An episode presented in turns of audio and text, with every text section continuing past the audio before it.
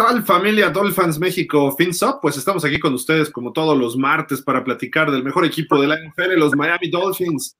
Javier Roldán, Fernando Ramírez, su servidor Gilardo Figueroa, les damos la más cordial bienvenida y bueno, un gusto como siempre. Pues Javi, ¿cómo estás? Buenas noches. Bien, buenas noches, este, Fer, Gil, Dolphins, este, pues ya listos para hablar un poco de la quinta victoria este, de manera consecutiva y lo que dejó el partido de esta semana. Sí, fue sobre los gigantes de Nueva York, un buen, buen triunfo, fue 20 puntos a 9. Pero primero saludamos al buen Fer Ramírez. Fer, ¿cómo estás? Buenas noches. Hola Gil, Javi, como siempre un gusto estar aquí con ustedes y con todos los Dolphins para hablar pues de quién más sino de Miami, ¿no? Otra victoria que tuvo sus claroscuros, pero bueno, vamos a, vamos a platicar un rato de eso.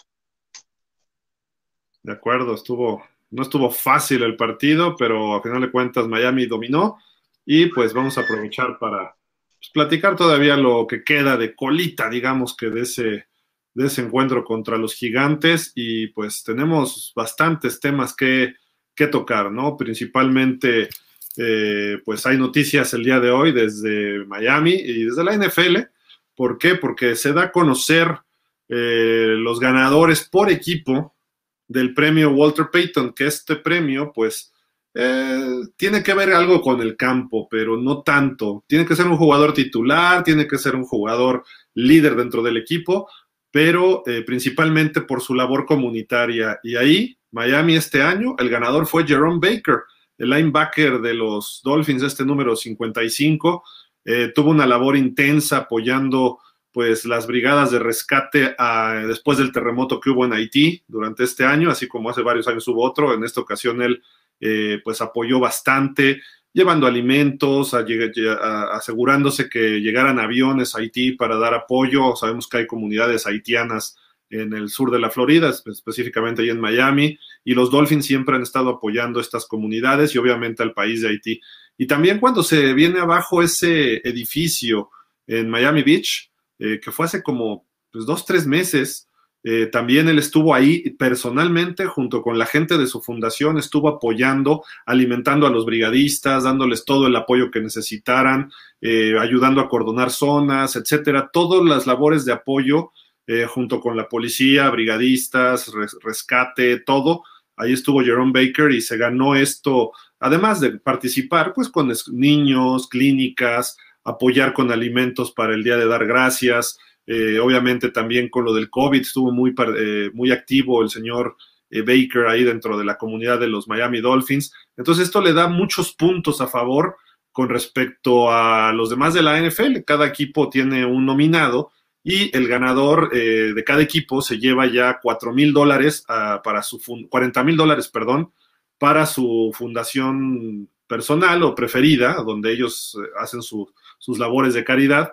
Y el ganador del premio del año, al, hombre del año, Walter Payton, que esto cambió de nombre en 1999 tras el fallecimiento de Walter Payton, quien alguna vez ganara este premio, eh, pues se llevará una donación de, extra de 250 mil dólares. Así de que por lo menos ya tiene garantizados 40 mil dólares el señor, eh, pues, eh, Jerome Baker.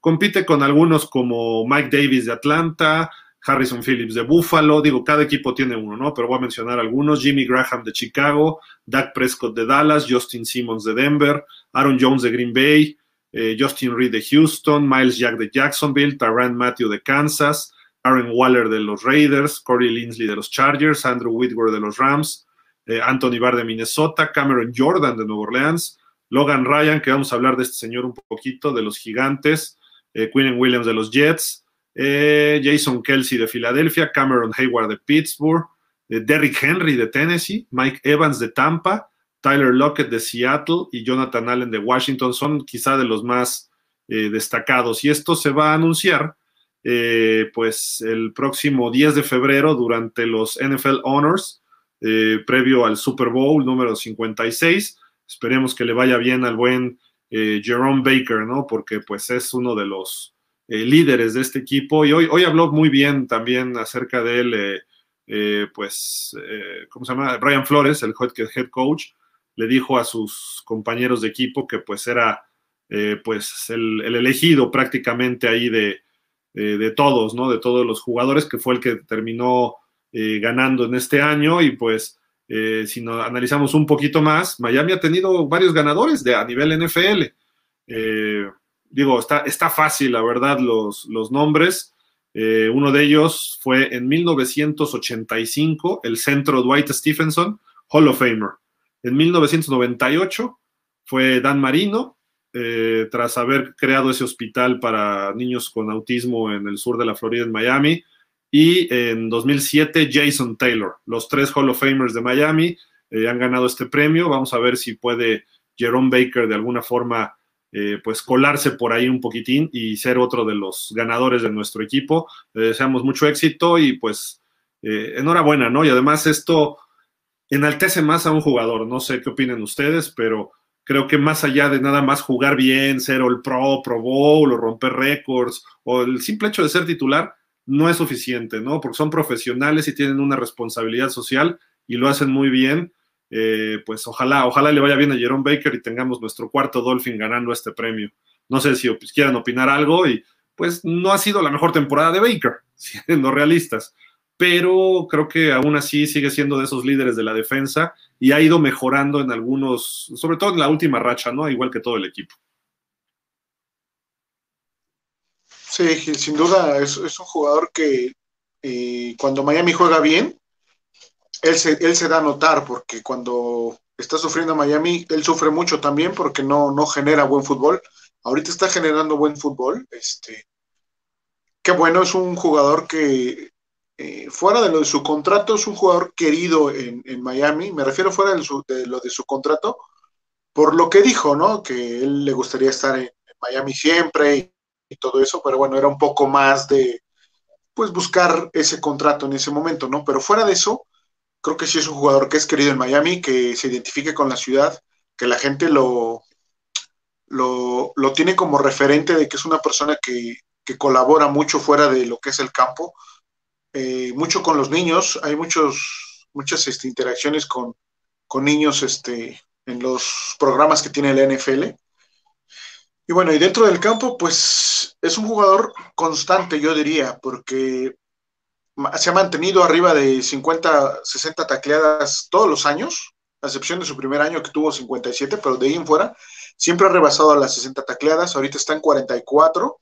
Eh, obviamente estoy hablando de tacleadas él solo, ¿no? Más las tacleadas que, que son con asistencia, ¿no? Pero en general es un jugador constante, no se lesiona, o si se lesiona, se lesiona poco.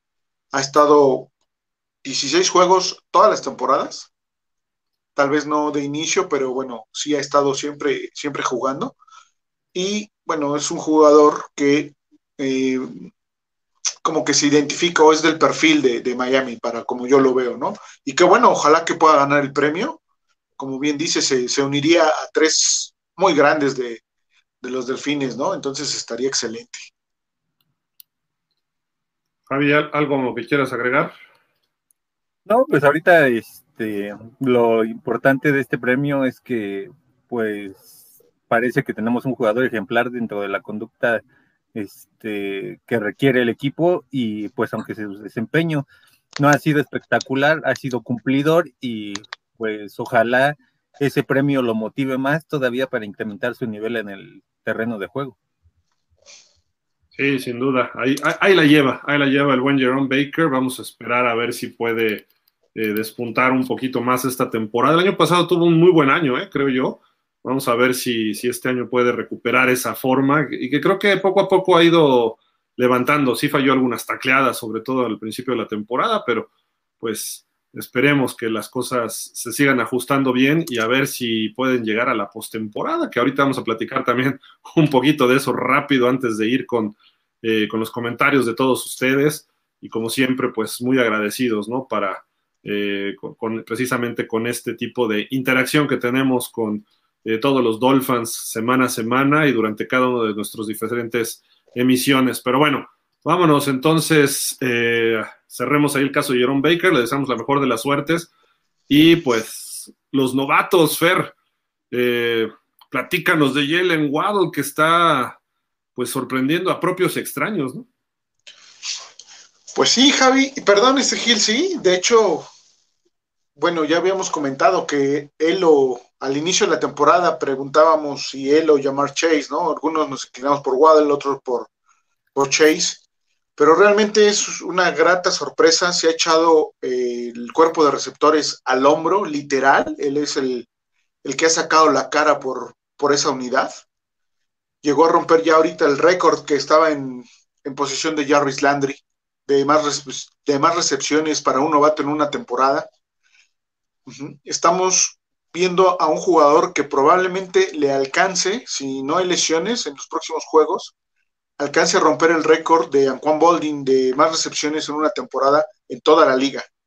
¿Sí? Ojalá que, consiga ese, ese, ese récord. E independientemente de eso, es un jugador que ya nos ha mostrado su explosividad, es muy seguro, aunque el domingo tiró, me parece que dos pases, entonces, este, bueno, ahí nos quedó un poquito mal, pero en general es un jugador que si toca la bola, este, se la lleva. Está empezando a, volver a retomar esa química con, con Tango Bailoa, que eso es muy bueno para el equipo. Y bueno, este, como lo dije, ¿no? Él es el que está cargando básicamente con el cuerpo de receptores, porque es él y quien quieras poner, ¿no? Hasta, hasta el domingo que regresó este nuestro número 11. Pero de ahí en fuera no, no hay quien, este, quien lo ayude, ¿no? Anda muy solito y pues a ver si se convierte en el primer novato de Miami con más de 100 recepciones en una temporada salió un poco golpeado, ¿no? Bueno, más bien como que un tirón, quizá una torcedura de rodilla, algo así parecía, ¿no? Y estuvo estirando, regresó, ya no tuvo recepciones, pero hay que, hay que supervisar y hay que estar pendientes de lo que ocurra con Jalen Waddle. Y por otro lado, pues tenemos a este hombre, Javi, Jalen Phillips. Ah, yo pensé que ibas a decir Jalen Harris, pero no, ya, ya, ya.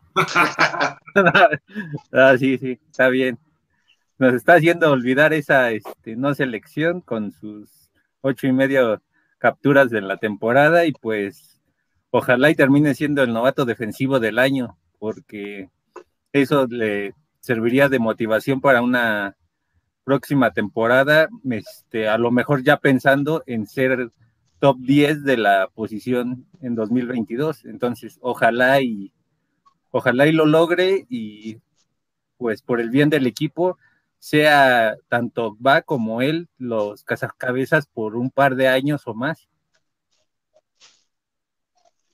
Difícilmente creo que sea el defensivo novato del año, salvo que ahorita empiece a hacer de, como lo llevan los últimos dos partidos, tres o dos capturas por juego y rebase lo que ha hecho Micah Parsons y sea, influya, mejor dicho, en alguno de los eh, pues resultados del equipo de Miami, que puede ser, ¿eh? puede ser, es, lo está haciendo, pero siendo realistas, lo está, está cayendo sus capturas ya en el cuarto cuarto, no está haciendo esa, eh, ese cambio importante. Entonces vamos a ver si puede todavía elevar su nivel, que desde el principio empiece a tomar el control de ese, del partido él, ¿no? Como pues un TJ Watt o pues un Aaron Donald, que creo que por ahí va pero Micah Parsons de los Cowboys creo que nos va, va a ser muy difícil que lo pueda, destronar, ¿no? Sí, sin duda, pero vamos, como, como candidato de los últimos o de los cinco candidatos a novato del año, yo creo que sí debería de entrar, aunque por ahí vi un listado donde lo, colocan hasta el número 10, entonces está un poco complicado, pero de que tiene condiciones para estar ahí, sí, por supuesto, ¿no? Y, y sí va a ir mejorando, obviamente, y va a empezar a ganar más peso, va a ganar más velocidad, más experiencia, y probablemente el próximo año esté entre los líderes, ¿no? De capturas, obviamente. Si todo sigue igual, esperemos que sí. Eh, eso indica, ¿no? Que pueda consolidarse como el siguiente cazador de cabezas de los Dolphins, ¿no? Que Hemos visto un Cameron Wake, antes a Jason Taylor, Trace Armstrong y más para atrás Marco Coleman, Lorenzo Bromel, no sé quiénes más recuerden ustedes, pero eh, hemos tenido, esta posición ha sido buena para Miami, ¿no? Sí, exacto. Siempre ha sido una posición donde hemos tenido jugadores estelares, ¿no? Y, creo que Phillips cubre el perfil, ¿no? Vamos a, vamos a dejarlo que se desarrolle su primer año, no olvidemos eso. Y para hacer su primer año, por supuesto que está con, con un 10 de calificación, ¿no? hasta hoy. Sí, porque ya, ya rompió, ¿no? El récord de capturas para novatos y todavía le quedan cuatro, ¿cuatro? ¿Cuatro juegos? Cuatro juegos, cuatro juegos, sí, correcto. Eh, entonces, si se echa dos por partido, lleva que ocho y media, imagínate, serían otras ocho, estaría pegándole dieciséis y media. Con que rebase las trece sería muy aceptable, ¿eh? El año pasado creo que con el líder fue nueve y media, ¿no? Eh, Ogba. Ajá. Entonces, imagínate, con una más ya empata al líder del año pasado. Y no, y no estamos hablando de novatos, sino del equipo en sí. Entonces, creo que ahí va y se está consolidando y qué bueno que, vaya por ahí. Eh, termina siendo un buen pick de primera ronda, igual que el de Jalen Waddle. Obviamente es el resultado de lo que va de esta temporada. Un, un, novato lo tenemos que evaluar y lo hemos dicho con Tua después de tres temporadas completas. Porque la primera es adaptación, la segunda te empiezas a estabilizar y la tercera es donde debes brillar, donde tu primera ronda tiene que ser un All Pro tiene que ser un Pro Bowl, tiene que ser ese jugador que es líder, de, está entre los cinco mejores de su posición. Sobre todo rondas tan altas de la primera, o selecciones tan altas de primera ronda, como Tua y como Waddle, por ejemplo, ellos tienen que ser, el año que entra Tua, tiene que estar siendo Pro Bowl por lo menos. Y Jalen Waddle en dos años tiene que estar ganándose el boleto al Pro Bowl. Y lo logra desde este año, que puede ser, ¿eh? Puede ser. Sí, muy probable. Qué bueno, mejor. Y después mantener ese nivel y de ahí crecer, ¿no? Sí, yo creo que yo creo que si termina como, como líder de la liga en recepciones, porque está ahí peleándose con ay, es con este el de los Rams. pero Cooper Cup ya rebasó las 100, 100 recepciones. Cooper Cup, sí, exacto. Entonces, para alcanzarlo le va a costar un poco de trabajo, pero bueno, yo creo que si queda atrás de, de Cup, pues estaría excelente, ¿no? Y igual se gana su, su puesto en el juego de este año. Puede ser, puede ser. En la americana, ¿quiénes están ahí? Pues mismo llamar Chase, eh, también no Y no hay muchos receptores estelares en la americana, ¿eh? Ni Tyreek este Hill, ni Kelsey. Stephon Dix. Stephon Dix, puede ser. ¿Quién más te gusta? Este, bueno, como es Tarek Hill nada más. Este, mm, con los Pats, pues no, no, no hay mucho. No. Titans. No, sí, son, son pocos, ¿eh? Son muy pocos. Creo que, creo que sí cabría este año ahí. Sí, puede, puede ser, ¿eh? Puede ser que no esté tan lejos de, de lo que, para por lo menos para un Pro Bowl, creo que podría, podríamos estar pensándolo algo positivo, ¿no? Y vamos a ver si, si le da, si le da al señor Jalen Waddle, que creo que sí es factible. Déjame ver, por acá estoy viendo las estadísticas. Ah, déjame ver. Sí, creo que a lo mejor no de primer equipo, pero segundo equipo, por ser novato, a lo mejor estaría ahí, ¿no? Pero no está tan descabellado, ¿eh? No, no, no, o sea. En yardas en la americana, Jamar Chase es el número uno, con 958 yardas. Luego Tyreek Hill, luego Keenan Allen, luego Deontay Johnson de Pittsburgh, luego Stephon Diggs, Michael Pittman está en, en sexto, Mike Williams de los Chargers, y luego viene Jalen Waddle en octavo con 849, pero está a 111 yardas de llamar Chase, o sea, no está tan lejos en recepciones, eh, perdón, en yardas por recepción. En recepciones, está empatado en líder de la americana con Tyreek Hill y Keenan Allen con 86. Solo que tiene un juego más Waddle, ese es el problema, ¿no? Faltan el, juego 13 de Tyreek Hill y de Keenan Allen. Pero el promedio está con 9.9, no es muy bueno y solo tiene cuatro touchdowns. Ese es el problema que ha tenido Waddle, ¿no? Necesita más touchdowns. Para tantas recepciones y tantas yardas, los jugadores andan en, ahorita en 8 touchdowns, 7, por ahí. Keenan Allen tampoco le ha ido muy bien este año, tiene cuatro igual que Waddle. Pero bueno, eh, va de líder en la americana, ¿eh? con 86 recepciones. Y en la NFL está, déjenme ver, en qué posición, en, empatado en segundo, porque es Cooper Cup, y luego vienen todos los de 86. Pero repito, Waddle ya tiene un juego extra, ¿no? yo creo que lo ideal sería que tuviera una temporada de, mil yardas. Con eso creo que estaríamos satisfechos de nuestro novato de primera ronda, ¿no? O sea, tiene 86, quedan, ¿qué, ¿qué dijimos? Cuatro partidos y está atrapando, vamos a ponerle 7, 8 pases por juego 8, vamos a ponerle 7 por 4, 28 más. Uf, estamos hablando de 132 recepciones. No, serían 86, dices, ¿no? Ajá, 86 y 28. Híjole, mis matemáticas. No, son 114, ¿no? Ajá. 114. como 115, ajá, más o menos. Creo que eso es a... Miami, ¿no? Sí, totalmente. Totalmente. O sea, ya sería algo no visto, obviamente, en, en Miami. Sería una temporada de más de 100 yardas. Yo creo que con ese número de recepciones sí cubre las mil yardas. Entonces, creo que sería una temporada redonda para, para Jalen Waddle, ¿no? A pesar de cómo ha jugado a la ofensiva toda la temporada, sería algo de verdad de, destacar ahí, ponerlo en negritas y resaltado y remarcado, porque con una ofensiva tan chata, lograr lo que está logrando, la verdad, muy, muy buen resultado, creo yo. Sí, creo que sería conveniente. Y al mismo tiempo, habla mal de Miami, ¿no? En otros aspectos, ¿no? De su ofensiva, porque que un novato sea el que es tu líder en recepciones y que un novato este, sea tu mejor jugador y que no puedas correr, etcétera. Digo, y además su, promedio de yardas por recepción no es tan bueno. Entonces, eh, comparado con otros receptores, ¿no? Eso lo coloca como un receptor más slot que como un receptor número uno que eso es lo que le hace falta a Miami, ¿no? Y que no ha tenido. Por ejemplo, déjame ver el récord de los Dolphins, por acá lo tenía. En más recepciones por temporada. Acá lo tenemos. Es Jarvis Landry con 112. Si tiene, dijimos, 7 por cada uno de sus últimos cuatro juegos, va a llegar a 114, ¿verdad? Sí, 114 también rompería el récord de Jarvis Landry de 2017, que tuvo 112. Y yardas por recepción, pues creo que ahí sí está un poco más lejos, porque son 1389 de Mark Layton en 1984. Sí, ese, sí no, lo alcanzaría, creo yo.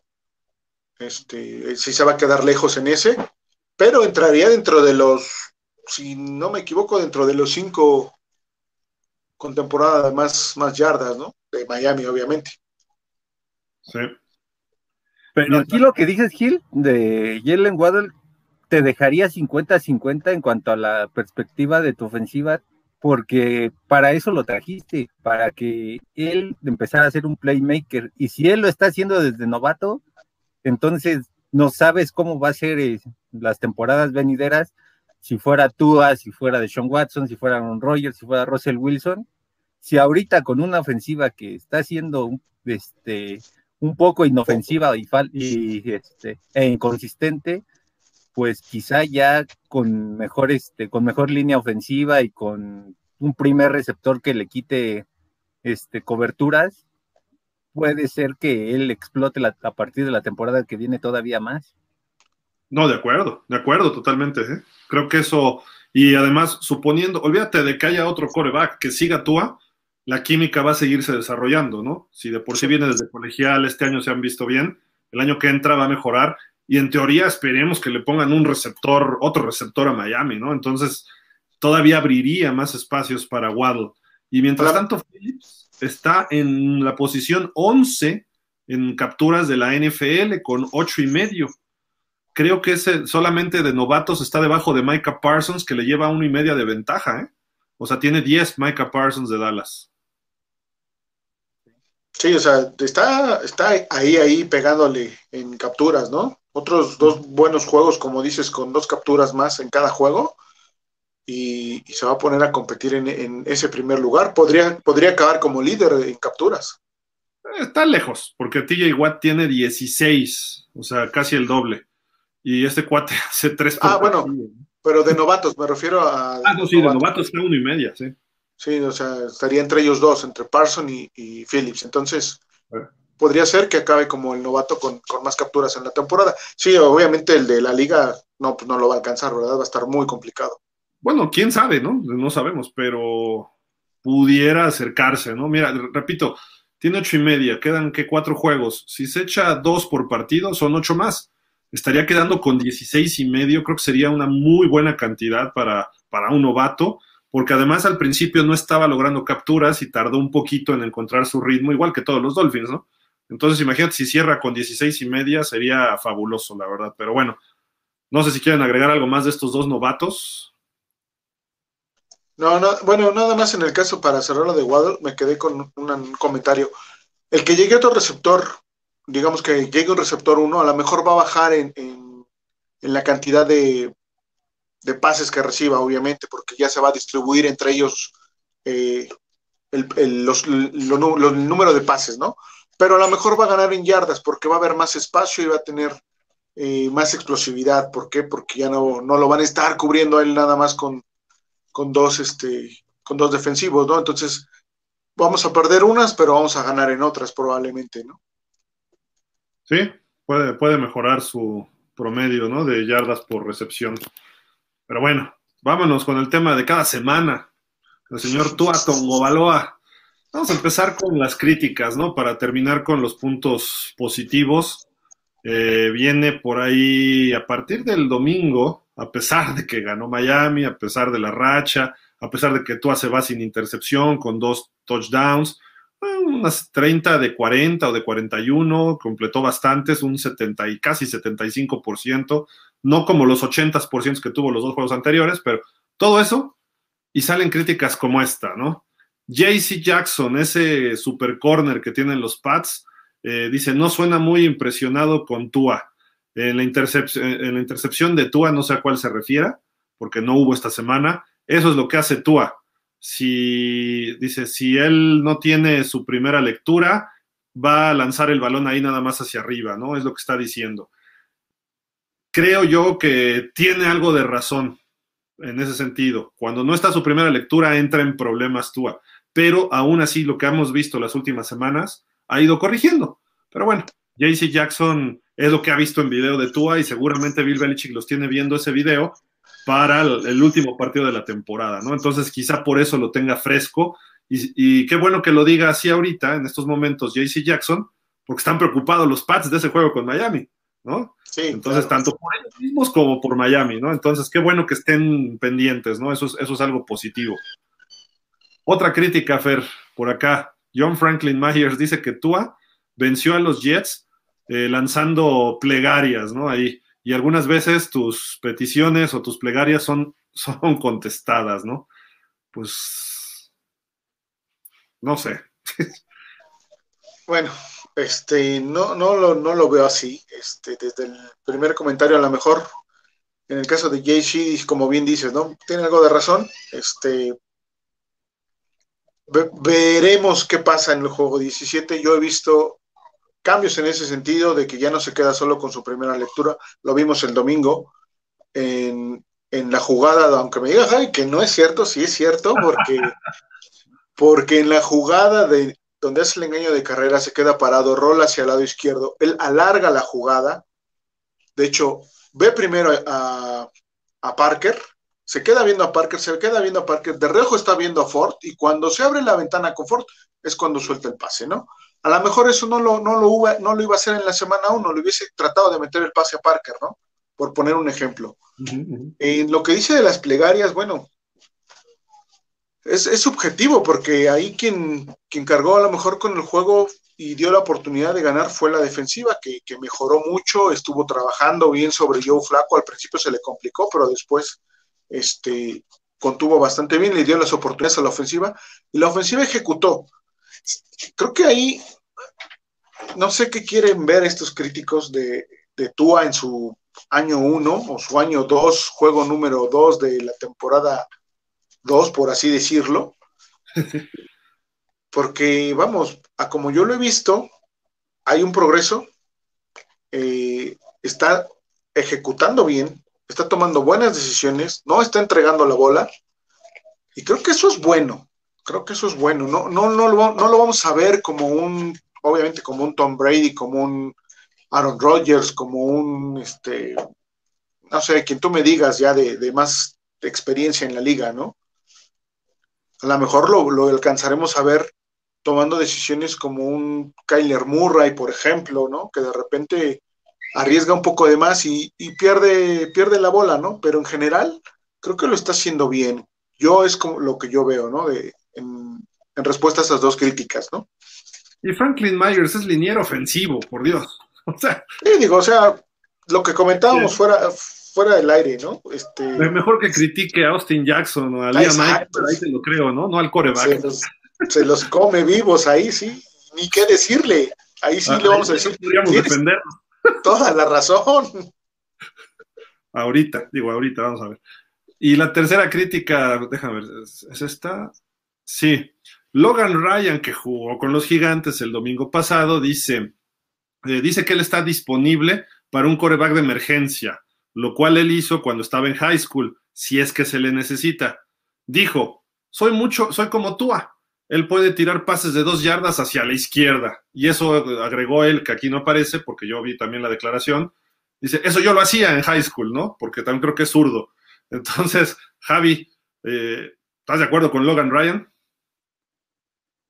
Pues es que, o sea, todavía a Tua le falta ese, ese, por lo menos tirar pases de 15 a 30, 35 yardas más efectivos, porque son los que todavía, pese a que termine 30 de 41, 35 de 40, este, 29 de 30, como lo quieras poner, si esos pases importantes no los empiezas a hacer consistentes, difícilmente vas a ser un quarterback sólido en esta liga. Entonces, Ahora que he tenido la oportunidad de ver los partidos de Miami, he visto de pronto los partidos en forma resumida y en forma desde la vista de coach y veo cada detallito en video y eso. Y si todavía en sus primeras lecturas empieza, eh, empieza a ponerse nervioso cuando se las bloquean. Cuando él, no tiene su primera lectura, todavía este, empieza a ser errático. Entonces, pues ojalá y mejore en ese sentido, así como lo dijo Fer, como así como hizo esa jugada con este con Ford, empiece a hacerlas porque los coordinadores defensivos que vienen, que son de Patriotas, de Santos y de Tennessee, no te van a poner este defensivas fáciles, te van a confundir con algunos blitzes, con presiones de cuatro, van a ser diferentes. Estos partidos van a ser muy buena prueba para este ver si en realidad ese desarrollo de Tua se está dando. De, esos, la defensiva de Tennessee, digo, no, no, no, es menospreciarla porque no es mala, pero no me preocupa tanto. Me preocupa Belichick y me preocupa un poco los Santos, que tienen buenos jugadores ahí atrás en la secundaria. Y, créeme que me preocupa un poco más los Jets con Robert Saleh que los Titanes. O sea, pero ya enfrentamos a los Jets, entonces creo que ahí podría ser este positivo, ¿no? Y hoy sale otra crítica en, ESPN eh, e de Kishon Johnson, el hombre que escribió un libro de Throw me the goddamn ball, tírame la maldito, el maldito balón, ¿no? Hace mil años. Pero bueno, él advierte a Miami que no caigan en ese, pues, maquillaje, en esa, eh, en las actuaciones recientes de Tua. Y voy a citarlo tal cual, ahí no tenemos imagen de él, gracias a Dios, porque es resangrón ese cuate, pero dice, mira, todo lo que hagas, no, eh, no seas un prisionero del momento con Tuatago Bailoa como en, esa posición de coreback. Eh, sé que ha jugado decente últimamente, pero recuerda que tiene un tienes un problema con él como coreback, en la posición de coreback, desde que lo reclutaste. Eh, no quieres, no querías tenerlo como titular. tenías a Fitzpatrick. De repente haces eh, un intento de ir por Deshaun Watson. No de repente piensas que esto va a ser una solución a largo plazo y la solución por la cual, eh, eh, y una solución por, para ti jugando contra los gigantes. O sea, refiriéndose, minimizando lo que han hecho los gigantes también. sí, estamos de acuerdo, los gigantes se han venido abajo también. Como Carolina no nos tocó el mejor Carolina como los Tejanos, pues están en mal momento, o los Jets están en un proceso. Los Ravens tampoco nos tocó su mejor versión de Ravens. Ah, Miami ha jugado bien, sí, y hemos sacado ventaja de esto, y Miami ha jugado mucho mejor. Sí, esa es la realidad. Y no estamos, vimos el juego anoche de, de, Pats contra eh, los Bills. Me preocupan los Pats, y me preocupan en serio. No, este equipo ha crecido de la semana uno que los vimos. Ahorita es muy distinto. Eh, este equipo debería ir 12-1, no 8-4, no 9-4. Debería ir 12-1 Eh, no soy fan de los Pats y me han criticado ni nada, pero si jugamos hoy contra los Pats, los Pats nos ganan y nos ganan fácil, hoy. Vamos a ver la semana 18 cómo se, ajusta eh, de aquí a esa semana. Creo que Miami puede competirle. Eh, ayer Josh Allen 15 de 30, sí, el viento y lo que ustedes digan y manden, pero eh, las condiciones puede estar en Miami lloviendo y también se complican. Miami tampoco puede correr como los Bills, los Bills corren un poco mejor. Miami no puede pasar como los Bills y esa defensiva de los Pats les permitió nada más, en realidad, tres puntos y al final los frenaron en zona roja. La otra fue porque les regalaron ahí un balón en la yarda 14. Pero bueno, ese partido es semana 18, vamos a pensar otra cosa. Pero ese es el nivel que hay en la conferencia americana. No sé si vieron cómo Kansas dominó a los Broncos. Ese es el nivel que deberíamos aspirar, que eh, el nivel de Kansas, el nivel de los Pats y de los Bills, el nivel de, eh, déjenme pensar, los Titanes sin Henry no son mucha cosa, pero a lo mejor eh, ¿Qué otro equipo en la americana esté jugando? Indianápolis, que ya nos ganó. Indianápolis está jugando muy buen nivel. Entonces, esa es la realidad de Miami. No estamos ahí.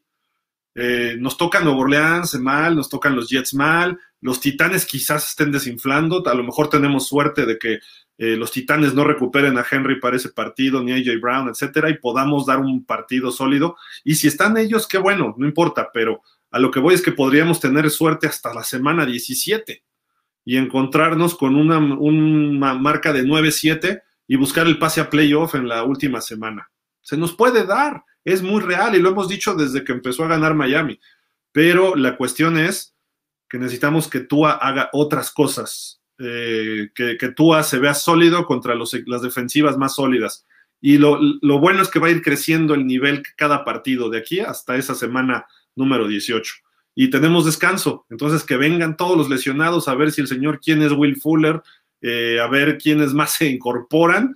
Pero bueno, eso es el comentario por ahí, ¿no? Y pues Kishon Johnson, digo, no, no se trata de menospreciar el comentario de alguien, es alguien que trabaja en ESPN, pero pues Kishon Johnson de repente se vuela, ¿no? En algunas cosas. Me preocupa más lo que dijo Phil Sims la semana pasada, me preocupa más lo que dijo, pues hasta Brandon Marshall también y Julian Edelman que lo que diga Kishon Johnson. Pero fuera de eso, no vamos tan mal en ese sentido. Y aquí viene lo positivo, este Javi Fer, los, las calificaciones, este Javi, perdón Fer, este, no sé, las de Pro Football Focus de esta semana, ahí ahora sí ya aparece Tua, que creo que debió haber aparecido en los dos juegos anteriores y no este. Sí, exactamente lo que comentábamos, ¿no? Que creíamos que tenía más argumentos para haber estado las dos semanas anteriores, pero bueno, le faltó un pase de anotación la semana anterior para poder estar. Ahora sí tuvo los dos y bueno, fue el que mejor calificación obtuvo por parte de, Miami, tanto de ofensiva como defensiva, con el 89.1. Y es el único ofensivo que está eh, ahí, ¿no? Porque los demás son este, defensivos, que son el Landon Roberts, que me parece eh, bueno, sorpresivo verlo ahí. Xavier Howard, pues, obviamente con su, con su intercepción. Zach Sealer, eh, bien. Y Javon Holland, ¿no? Que se ha mantenido ahí. No, no, sé, necesito revisar, pero está en casi todas las semanas ha estado Holland ahí presente en esas calificaciones altas para Miami, ¿no? Pues digo, y bien por tú, ¿eh? la verdad, el partido fue, no era fácil la defensiva, perdón, de los gigantes, pero hizo una buena chamba, dos pases de touchdown, alto porcentaje de completos, buenas yardas, no pudimos correr y él respondió con su, con su juego aéreo, que si lo comparas con... Perdón que te interrumpa, Gil, y no llegó a su 80 de porcentaje porque le dejaron caer pases realmente. Si hubiese completado dos pases más, sin problema está arriba del 80, ¿sí? el que, se, el que le pega a las manos. Aquí entre el 1 y el 7, y estaba todo el hueco ahí. Exactamente, ese. Ese y por ahí uno, este, Agesiki me parece, ¿no? Entonces, bueno, hubiese estado ahí, que bueno, para los críticos no hubiese valido para nada, porque hubiese sido su quinto juego con este, con un rating, con un porcentaje arriba de 80 de completos, pero bueno, esos esos datos, aunque son datos nada más y no sirven más que para las estadísticas, te van hablando de una consistencia de cierta forma. Cortos, largos, este, laterales, como quieras, pero los tienes que ejecutar y completar, ¿no? Lo hizo. Le mete también uno a, este, a Gesicki por arriba de la cabeza, que lo baja muy bien Gesicki, en medio de tres defensivos con muy buen timing. Ese estuvo muy bueno. También el, uno que le, que le mete a Waddle, este, cruzando por el centro del campo, también muy bueno. Falla, falla. Me he dado cuenta que falla en los pases que va a la trayectoria de, la, de izquierda hacia derecha. Tiene muchos problemas ahí porque normalmente los tira altos y ha llegado a volarlos e incluso tuvo una intercepción ahí hace dos semanas donde vuela a Gesicki y le cae al defensivo. Ahí es donde está teniendo más problemas. En los pases en una transición de izquierda hacia derecha se le van hacia arriba, ¿no? Pero en general eh, lo ha venido haciendo bien, ¿no? No decir que, que no. Bienvenido, Beto. Saludamos a nuestro invitado, el buen Beto Espinosa. Alberto, ¿cómo estás? ¿Qué dices? Pensé que no ibas a regresar. No, ya me voy, no te preocupes. No, no, no, este, ¿cómo? Este, me invitaron, es que me decían que no iba a estar alguien, pero entré, lo vi, dije, mejor ya, me ya voy. me este. Darío, Miguel Darío desde ayer. Miguel Darío corrió de Dolphins al señor Gildardo Figueroa, porque no apoya a los delfines, no apoya a Tua, y el único pro Tua he sido yo en, todo lo- en todos los minutos de pausa de los dos minutos, yo he sido pro Tua. No, nomás, los que- nomás pasaba a saludarlos, excelente programa, los estoy viendo, lo estaba checando, nomás quería pasar a saludar a toda la gente. Felicidades, excelente. Ojalá y sus delfines califiquen. Yo creo que van a calificar. Yo sigo creyendo que van a calificar porque Búfalo se está desinflando horripilantemente y literal, ¿eh? se le están poniendo peladita y a la boca a los delfines para poder calificar. ¿eh? Entre ellos está la calificación porque esta semana puede perder Búfalo. Miami desgraciadamente no juega, pero si tiene dos derrotas consecutivas, Búfalo, Miami puede darle la vuelta, ¿eh? Ojo, ¿eh? Sí, ahí están. Los Bills visitan a Tampa, el campeón. Se ve difícil ese juego y se pondrían 7-6 y Miami está 6-7. Ahora, lo que le queda a los Bills después solo es un juego con los Pats. Lo demás tiene, creo que a los Jets, a, Jackson, a Jacksonville y a Atlanta. Creo Sí, que, digo, creo que ahí sí va a ganar esos tres. Y si quedamos empatados, nos ganaron los dos, los, los, los Bills. ¿no? Los Bills. Ese es el problema al final. Sí, coincido contigo. Lo- eh, eh, perdón, perdón, Fer, este, ese es el problema. O sea, desgraciadamente sí llegar y terminar por esos dos partidos al principio de la temporada de Brian Flores que se le cayó a pedazos el, el equipo. Pero creo que coincidimos algo, ¿no? Todos nosotros, y este, todo el grupo de, de Dolphins, métanse y con, y este y participen con nosotros en las redes sociales que aparecen abajo. Eh, creo que hay un hay una mejoría de Tua tras la noticia de Deshaun Watson, ¿eh? porque antes de Deshaun Watson Tua le encantaba regarla y cantidad de veces, pero después de que se dice, sí llega, sí llega, picándole la cresta y le pican la cresta, Tua ha ido hacia arriba, ¿eh? No sé qué piensan ustedes. Sí, sin duda, Beto. Ese, ese fue un parteaguas para la temporada de Tua. Incluso de todo el equipo, ¿eh? porque la defensiva también empezó a jugar mejor. Este, empezó a, a- empezamos a ver esa defensiva del año pasado que nos daba este, balones recuperados, que nos daba intercepciones. Y cambió, en general, cambió el estatus del equipo, ¿no? Se volvió otra vez ese equipo aguerrido, ese equipo que, que muerde defensivamente, que taclea en tándem, que van dos a la cobertura, que, que están jugando obviamente mejor defensiva, mejor fútbol, y la ofensiva pues también cambió, ¿no? Y empezando por Tua, obviamente. Total, totalmente de acuerdo. Y fíjate, aquí hay otro dato eh, de Tua, precisamente que salió en CBS, en su cuenta de Twitter. Dice, la racha en activo más larga de juegos esta temporada eh, con rating de pasador de más de 100, Tua tiene cuatro. Y dice, nadie más en la NFL siquiera ha tenido dos con mínimo 10 intentos. Así de que hay que darle su mérito a Tua, ¿no? O sea, no se trata nada más de, a- aún así, porque hay muchos corebacks que tiran pasecitos cortos. Eso es el sistema actual, ¿no? El, el, el tiki-taka del fútbol americano. Ya es muy difícil ver juego vertical como lo hacían los Raiders en los 80s o como lo hizo Miami con Dan Marino, ¿no? O Dan Fouts, etcétera, en esas otras épocas. Simple y sencillamente hay que completar esos pases. ¿Por qué? Porque así es como ganas. Cuatro juegos y Miami, ¿cómo va en su racha? Seis ganados consecutivos cuando Tua ha tenido estos cuatro juegos con rating arriba de 100. Pocas intercepciones, sí pocos pases de touchdown, pero Miami ahí va y obviamente apoyado por la defensiva. Y sin juego terrestre, que eso es lo más importante. Ayer, ¿cómo ganó el señor Belichick? Lanzando tres pases. El día que haga eso Miami, voy a dar de brincos. Miami necesita mandar mil pases con Tua, con Brissett, o con quien esté, pero Miami no puede, no puede darse el lujo de correr así como lo hizo los Patriotas ayer. Yo diría que a pesar de la ofensiva que tiene Tua, ha logrado esos cuatro juegos consecutivos con 100 de rating, ¿no? Viéndolo del otro lado, así como que, bueno, no la ofensiva que genera, sino la ofensiva que a pesar de que no genera, está logrando tener esos juegos con, un rating arriba de 100. Como bien dices, o sea, pases cortos, pases medianos, pero hay que ejecutarlos. O sea, no nada más es de pararme ahí en el campo y va, bueno, le tiro el pasito 5 yardas. Lo vimos con, el mismo Gleno el, fin de semana, o sea, tuvo dos pases donde se equivocó la cobertura de Miami, eran 7 puntos y no los pudo poner el señor. Y eran pases de 12, 15 yardas. Y no los pudo poner y no pudieron anotar los gigantes hubiese sido otro coreback, nos hubiese metido en aprietos probablemente ahí en el juego. Entonces no es tan sencillo llegar a, cuatro juegos de 100, de 100 de rating, ¿no? Independientemente de con quién juegues, porque yo sé que va a haber gente que me va a decir, no, pero es que con quién jugaste, ok, de acuerdo, pero hay que ejecutarlos. el, señor Gildardo, el señor Gildardo ha dicho, ¿a quién le has ganado? Por Dios, o sea, estoy casi seguro que él se iría con 0-16. Lo digo con todo respeto y solo porque tendrían de coreback el señor Gildardo Figueroa, pero el equipo de Dolphins se iría 0-27 con Gil en los controles con cualquier equipo de la NFL, hasta con los Tejanos de Houston.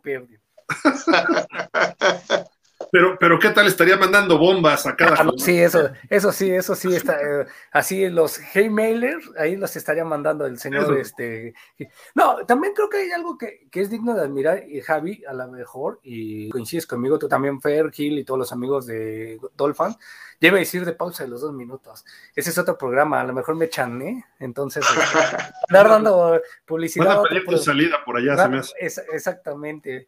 Este, no, de que ya Miami ya es capaz de hacer arriba de 14 puntos. Yo lo decía en, pausa de los dos minutos, decía, parece que Miami llega a su tope y dice, hago 14 y me, echo a la marca.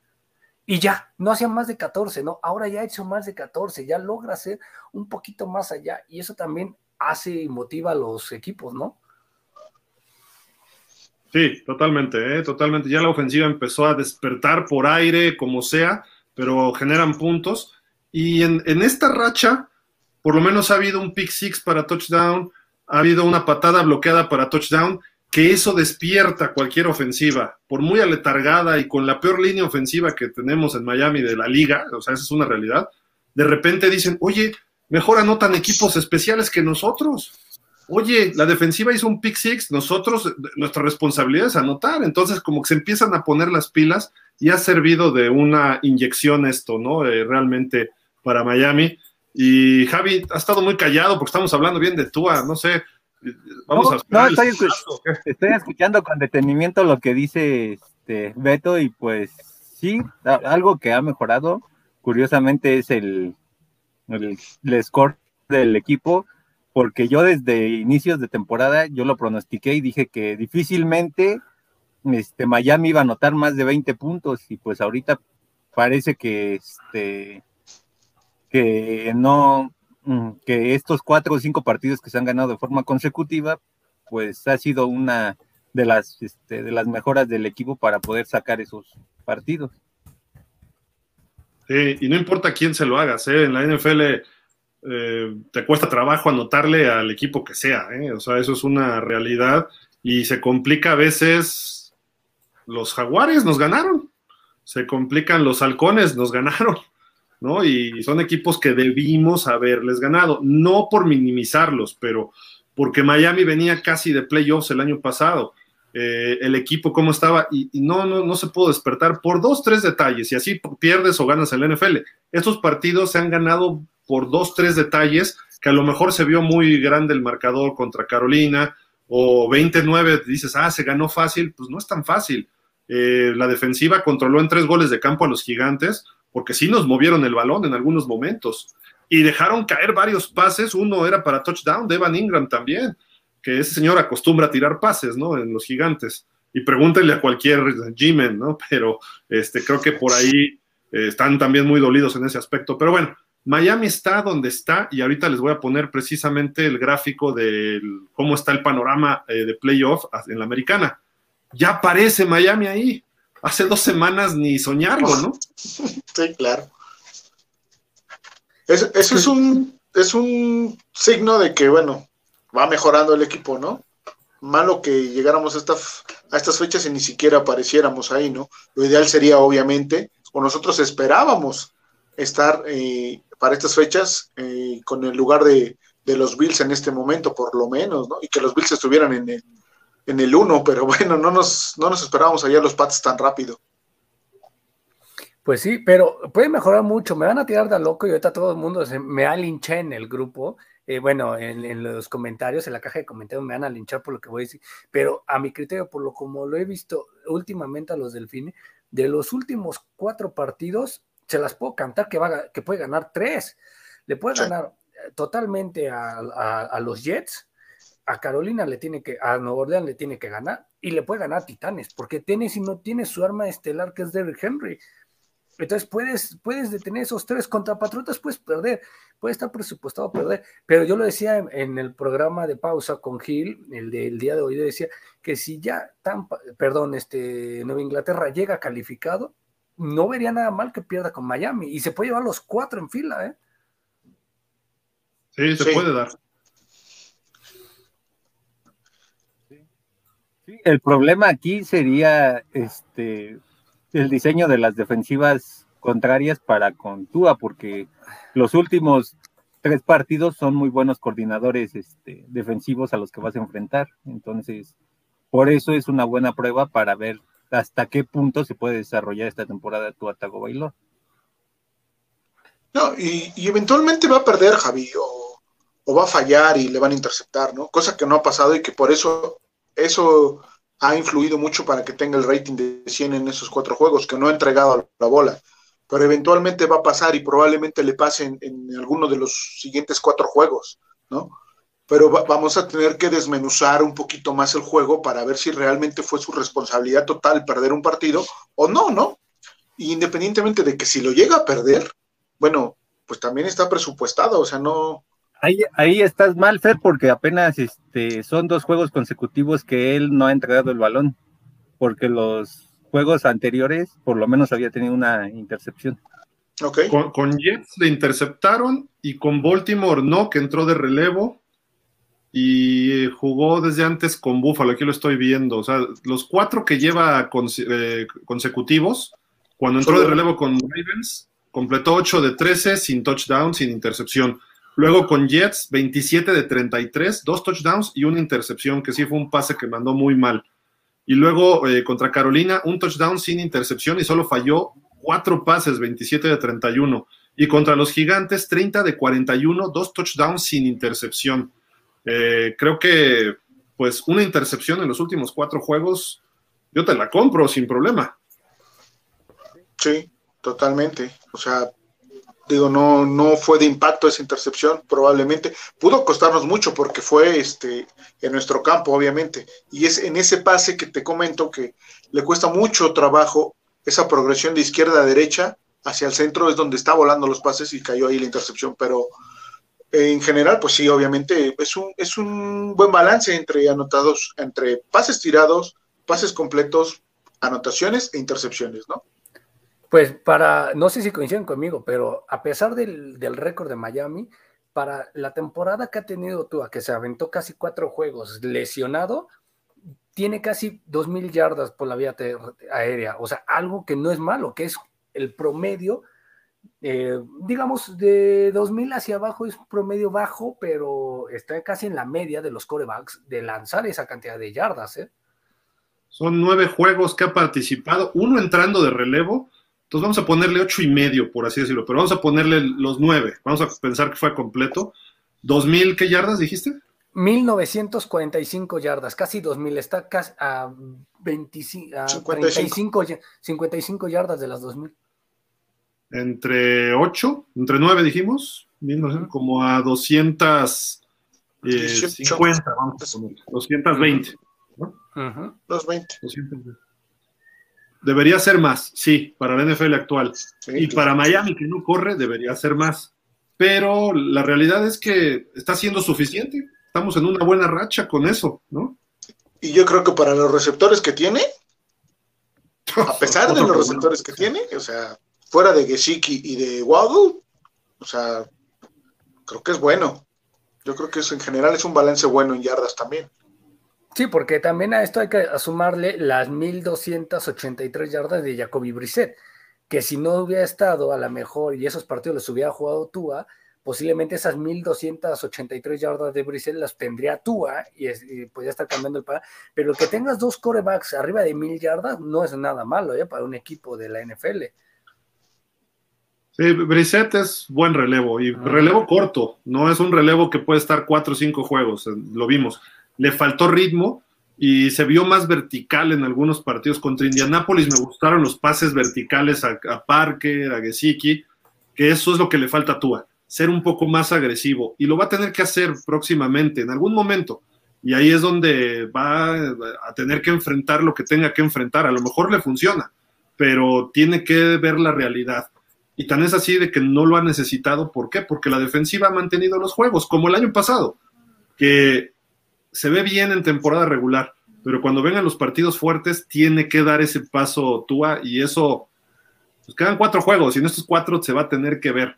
Contra los Jets, ese pase largo que hizo, muy bien, eh, muy bien leído y todo. Técnicamente faltan algunas cosas, pero lo hizo. Entonces, que lo siga haciendo eso, y mira, sin crítica alguna, ¿eh? la verdad, ahí sí. Pero bueno, vamos a esperar. ¿Y, y qué necesita Miami? ¿Qué es lo que le viene? El descanso esta semana, recibe a los Jets, visita a los Santos, visita a los Titans y recibe a los, a los Patriots. Eh, a los Jets le debe ganar y debe ponerse 7-7. Ahí no se puede dar el lujo de perder este partido, porque ya le ganaste a Ravens, ya le ganaste a Jets, a Carolina. Aquí tienes que ganar este partido y más que es en casa. Y no solo ganarlo, sino debes ganarlo convincente, como le ganaste a las Panteras. Una cosa así, un juego completo. Luego los Santos creo que es un partido que se puede ganar. Hay que ver cómo llegan los Santos. Eh, tienen partidos difíciles antes, a lo mejor ya están eliminados, no tienen coreback. Eh, Camara ha estado medio lesionado, eh, Michael Thomas no ha estado. Tienen a Cameron Jordan, sí, tienen a Marshawn Latimore, tienen dos, tres jugadores especiales ahí en la defensa, pero ese juego creo que, además es lunes por la noche. Es importante que Miami ahí dé la cara y diga, aquí estoy y soy de verdad. Luego me preocupan los Titanes. Ahí es donde creo que se puede definir la temporada si regresa Henry, pues a ver, vamos a medir si la defensiva está real para frenar el ataque terrestre. Tannehill por sí solo no me preocupa, lo conocemos bien en Miami, creo que podríamos eh, sacarle ventaja a lo que lo conocemos, y es que no tiene a Henry. Eh, y si tiene AJ Brown es peligroso, sí, pero Miami tiene la capacidad de sus dos corners cuidar a un Julio Jones, veterano, ya desgastado, si es que regresa, y cuidar a AJ Brown, que es uno de los mejores receptores de la NFL actualmente, cuando está sano también. Entonces, Xavier Howard y Byron Jones pueden aventarse el tiro uno a uno y un safety, y los otros ocho a frenar a Henry, en el caso que se tenga que dar. Y la defensiva no está tan peligrosa de los Titanes. Creo que Miami puede sacarle jugo. Hasta aquí estamos hablando de tres victorias potenciales, ¿eh? Lo de los Jets, debemos, digo, no, no hay nada por hecho en la NFL, pero se debe ganar. Los otros dos son potenciales. Y ver qué pasa con los Patriotas la última semana. Que ya les ganamos el primero y les cuesta trabajo jugar en Miami.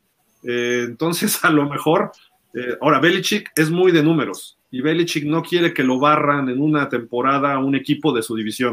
Entonces, hay que tener cuidado porque aunque los Patriots estén calificados, no va a querer que Miami lo barra.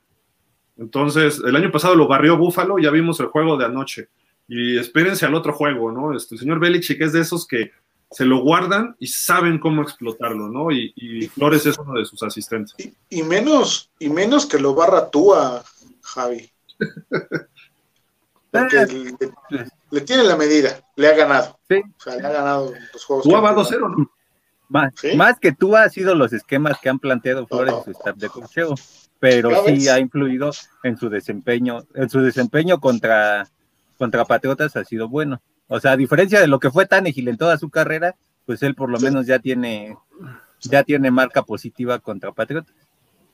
A mí lo que me da esperanzas de los próximos juegos es que vamos con corebacks que, que no son tan contundentes o que no son muy buenos y que la defensiva se puede dar un festín de capturas en los tres juegos. Si tú quieres, a Mac Jones le voy a dar el beneficio de la duda porque tiene una muy buena línea ofensiva, pero de ahí en fuera, los otros tres es para, para que Jalen Phillips se lleve de a dos en cada juego, ¿eh? O más. O más. Totalmente de acuerdo. Mira, Gil, me dejaron un par de comentarios aquí. A ver. Jorge Fergadís dice, Beto en su interior es Dolphin. No, un saludo a toda la gente de los Dolphin.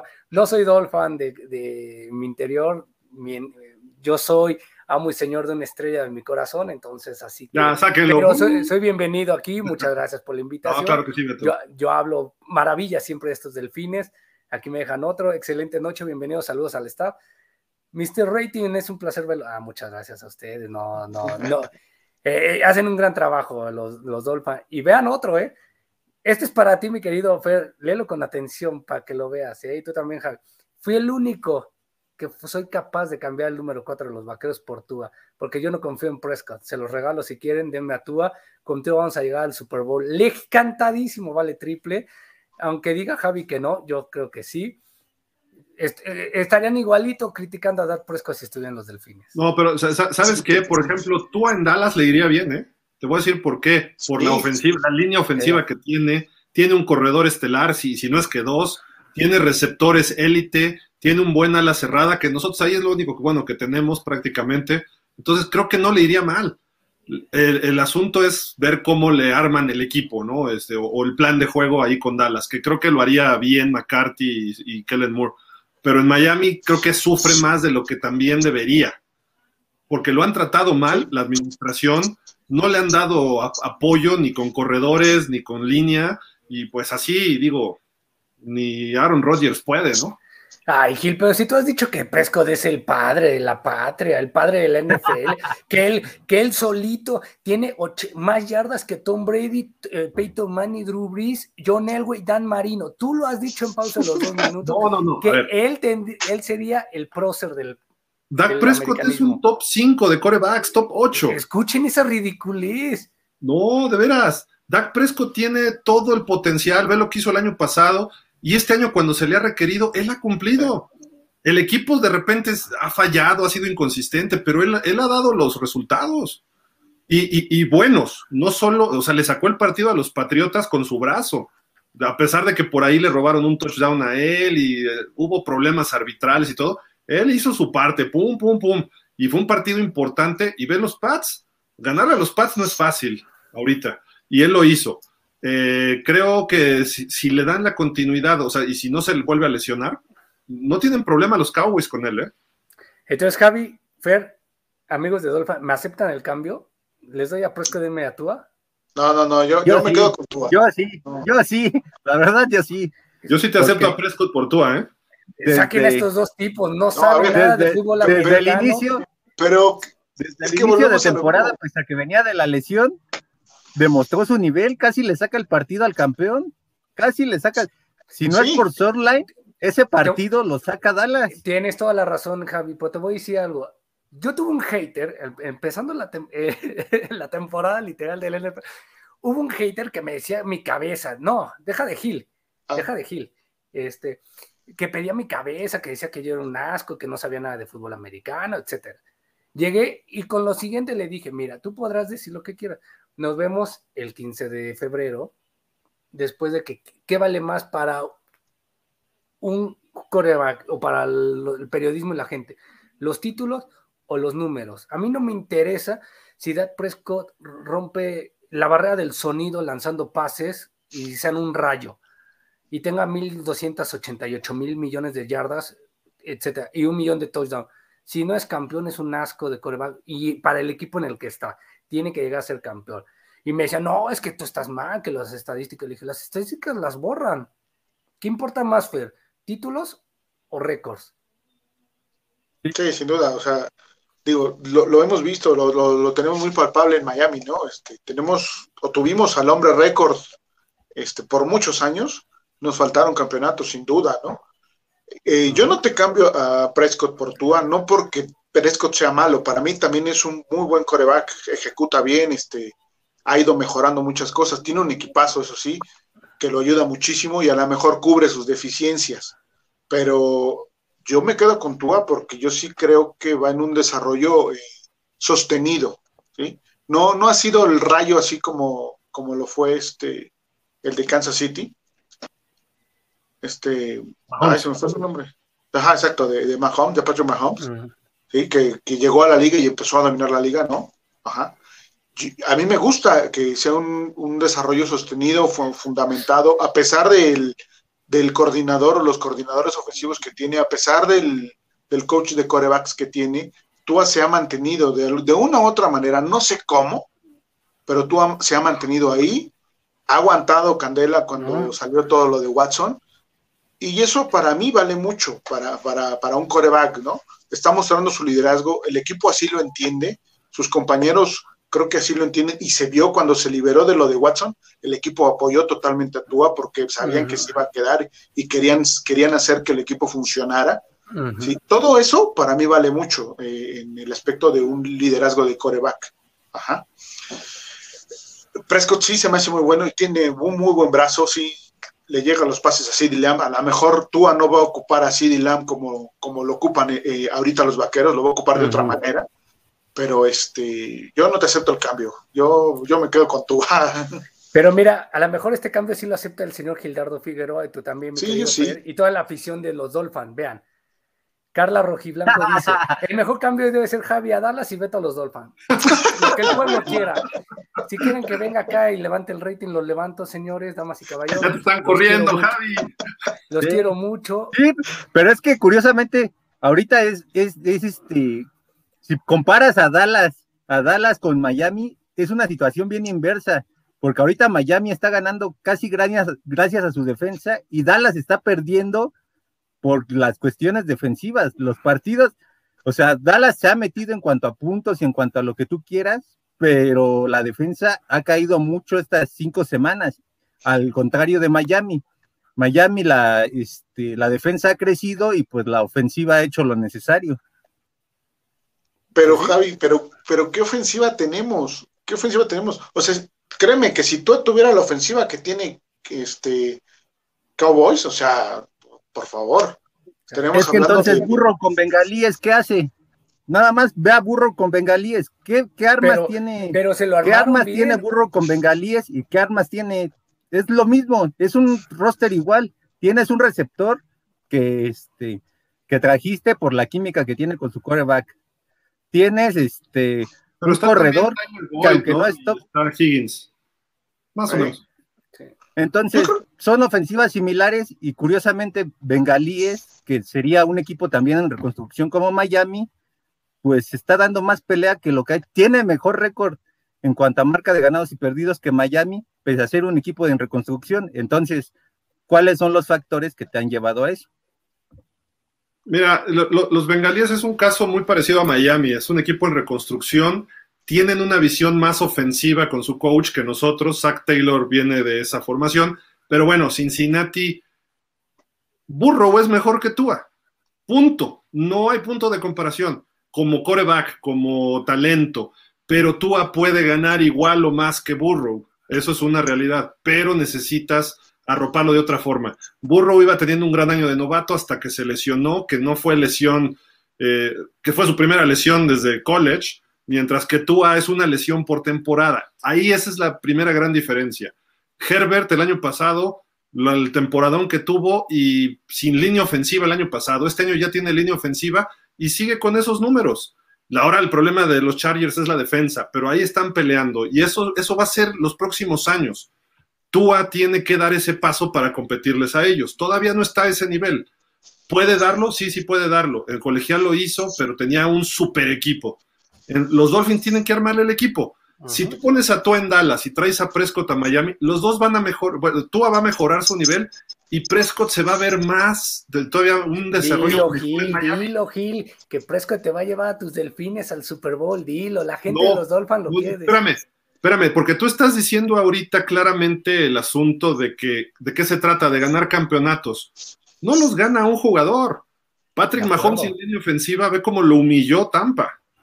Rodgers solito no ha podido llevar al Super Bowl a los Packers.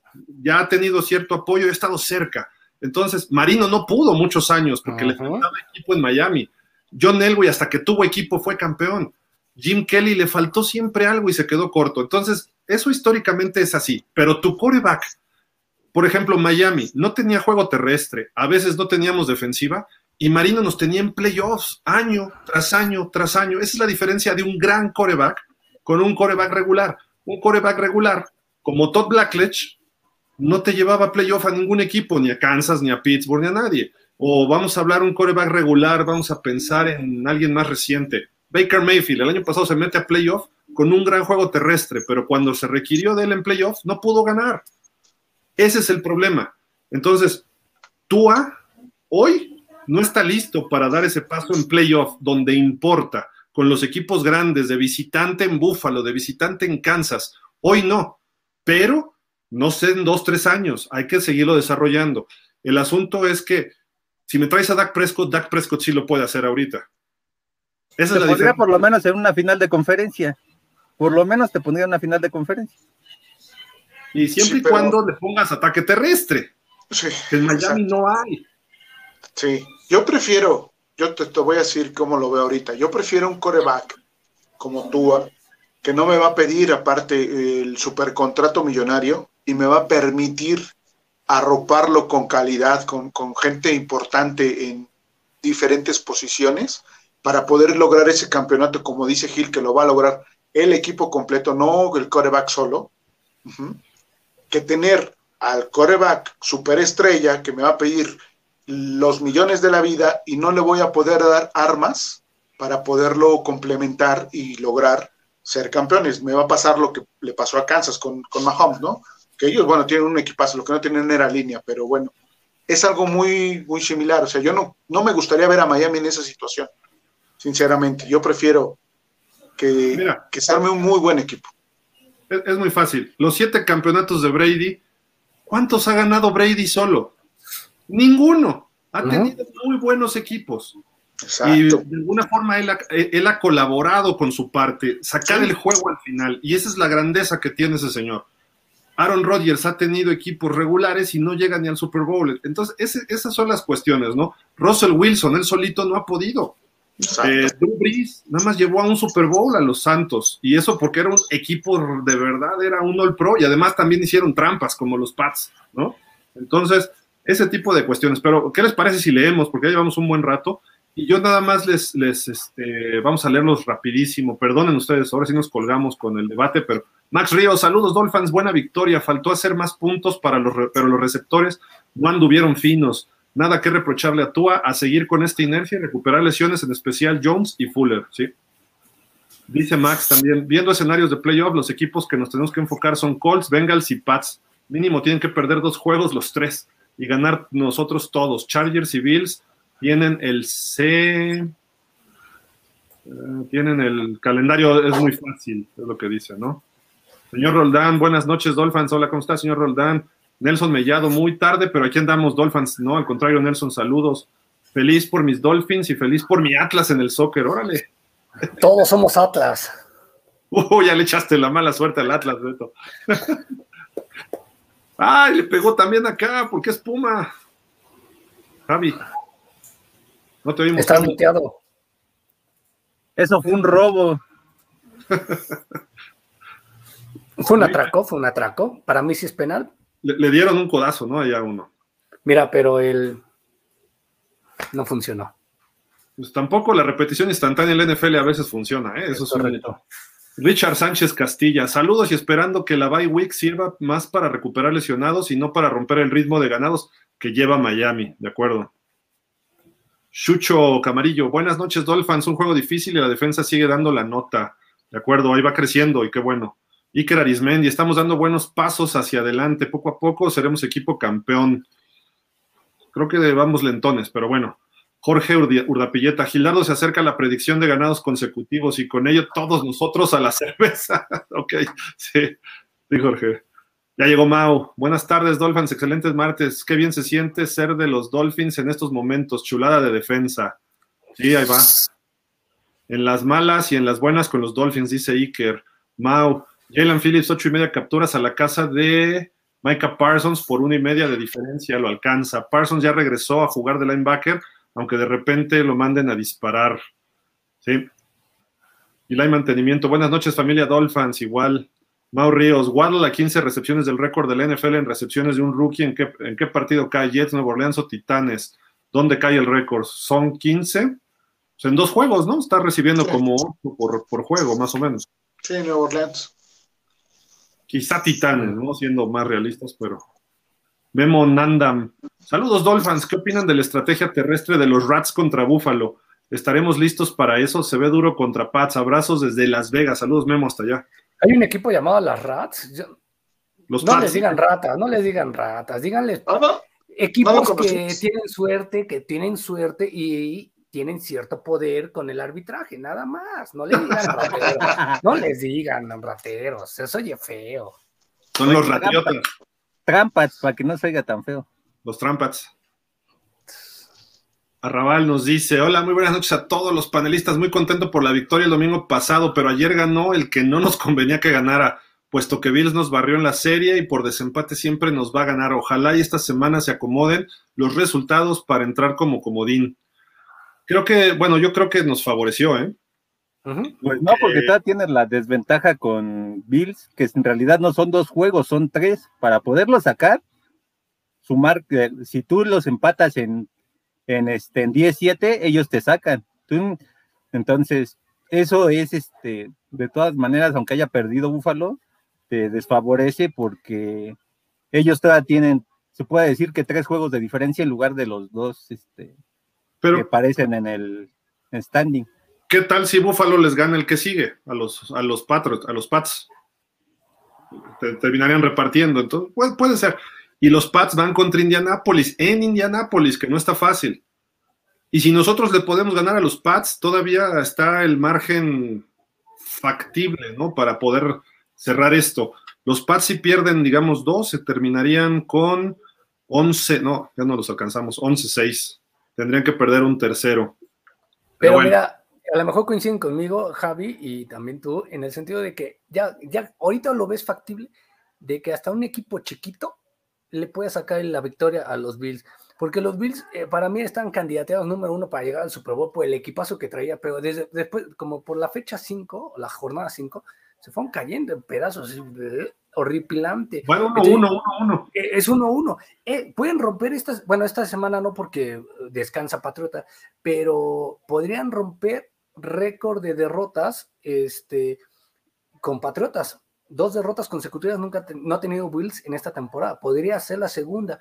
Esta, buena, esta, contra Tampa, va contra Tampa. Sería la segunda. Y si fuera Patriotas inmediatamente el tercero, podría tener tres derrotas consecutivas. Entonces, creo que Buffalo se empieza a desmoronar como los Browns de Cleveland a, Buffalo ya se le está encontrando el modo, ¿eh? muchos equipos. Entonces, esto se puede volver viral, digamos, en la NFL.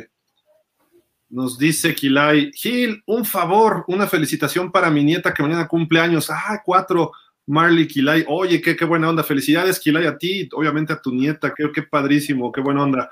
Eh, felicidades. Yo, joven Kilay, pero bueno, ya vemos que, bueno, puede ser un abuelo joven, pero felicidades a tu, a tu nieta. Felicidades. A una Dolphin más. Esperemos que así sea. No, no, no le incluyas, deja que ella decida qué equipo le quiere ir, deja en paz.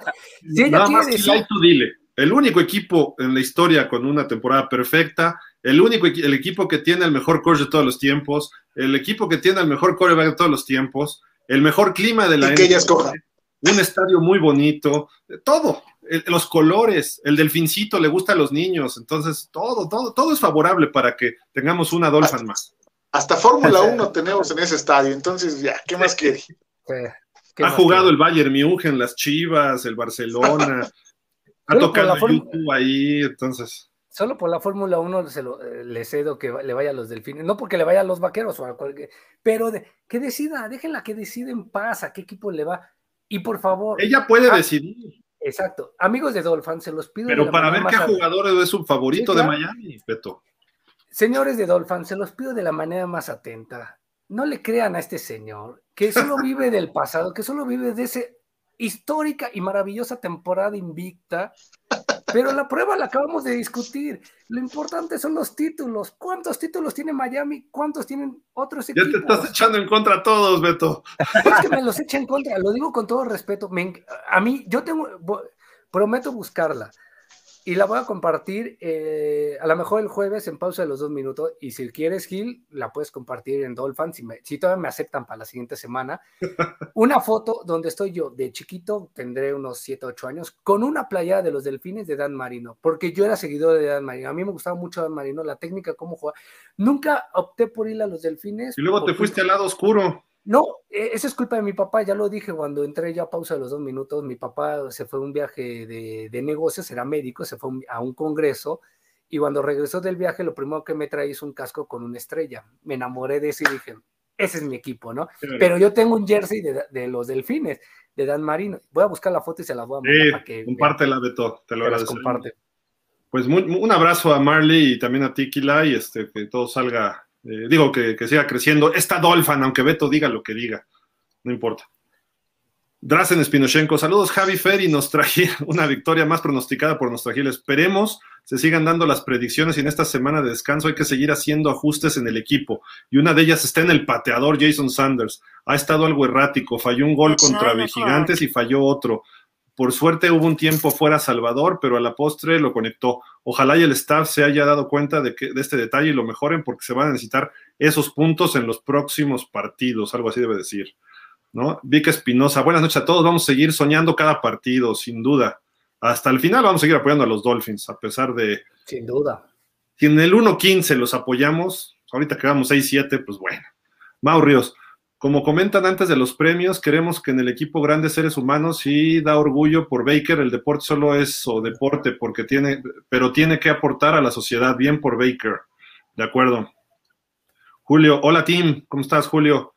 Ricardo López, saludos, buenas noches. Difícil el cierre que viene, pero la fe en el equipo siempre está y hay que disfrutarlo. De acuerdo. No está tan difícil, ah, ya lo hemos dicho, no está tan difícil y Miami está jugando mejor y con más confianza y eso puede beneficiarnos, ¿no? Max Ríos, siendo algo mal pensados, ¿creen que Ross ahorita no le haya permitido a Greer extender a Gesicki y va por el riesgo que tal vez lo corran y mejor que ya ni le mueva?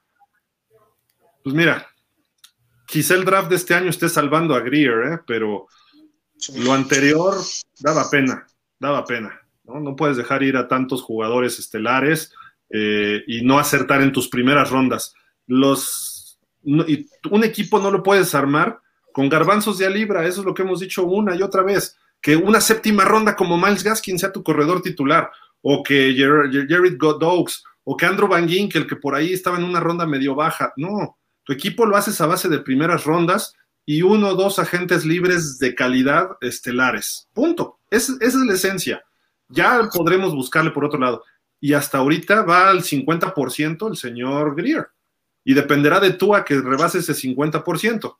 Y si Tua nos aplica una que no quiere jugar el año que entra para Miami por el maltrato que le dieron, pues vamos a tener que buscar otro coreback desde el principio o traer a un veterano muy caro y a ver qué pasa, ¿no? Pero yo no descarto todavía que Tua no esté jugando bien para ayudar a Miami, sino para ayudarse a él mismo y conseguir otro equipo.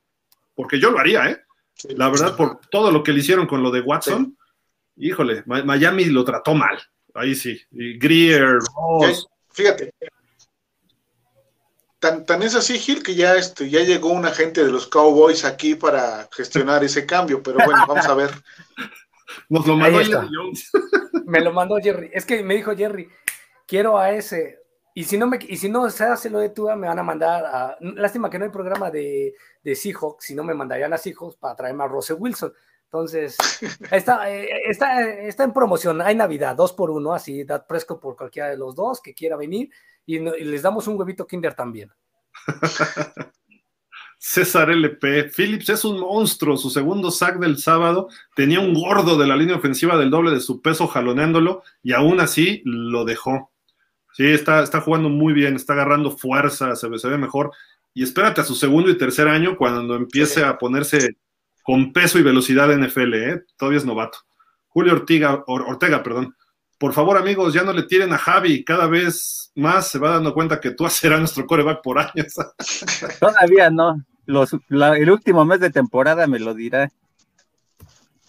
No, ¿sabes qué te lo va a decir, mi querido Javi? Y guarden el post. Si ya no vuelvo aquí a Dolphins, que les mando un abrazo y un beso a todas y a todos, porque todos somos compañeros y seres humanos. Este, espérate a la agencia libre. Bueno, en el, en el periodo que termina la, temporada, ahí se va a ver porque se va a se va a solucionar el caso de Dishon Watson, a ver cuántos partidos avienta en prisión, si es que va a haber prisión, o cuántos suspendido. Y ahí sí, ya podremos tener alguna solución. pero, pero me refiero más, Beto, al desempeño que pueda tener este último mes, que es donde en realidad mides a los corebacks, donde importa que empieces a ganar, donde puedes estar con racha de 500, pero en el último mes te juegas tu temporada. Es ahí donde en realidad se va a ver si él sigue siendo el coreback suplente que entró contra Georgia o, el coreback estelar que le tuvo miedo a Clemson. Totalmente de acuerdo. ¿Se acuerdan alguna vez que íbamos 7-6? Miami estaba colocado en playoff con Tannehill y de repente perdimos los últimos tres y quedamos 7-9. Nos faltaba un juego para Ahí es donde Tua tiene que hacer la diferencia de Tannehill, ¿no? En, estos últimos cuatro juegos. Es lo mismo, el mismo tirón que no sea como Tannehill. Ya encontré, ahora sí ya encontré la problemática de Javi con Tua. No quiere que se vuelva un Tannehill. Acuérdate que le rompió su corazoncito Tannehill a Javi. Por eso mismo, eh, eh, se está protegiendo.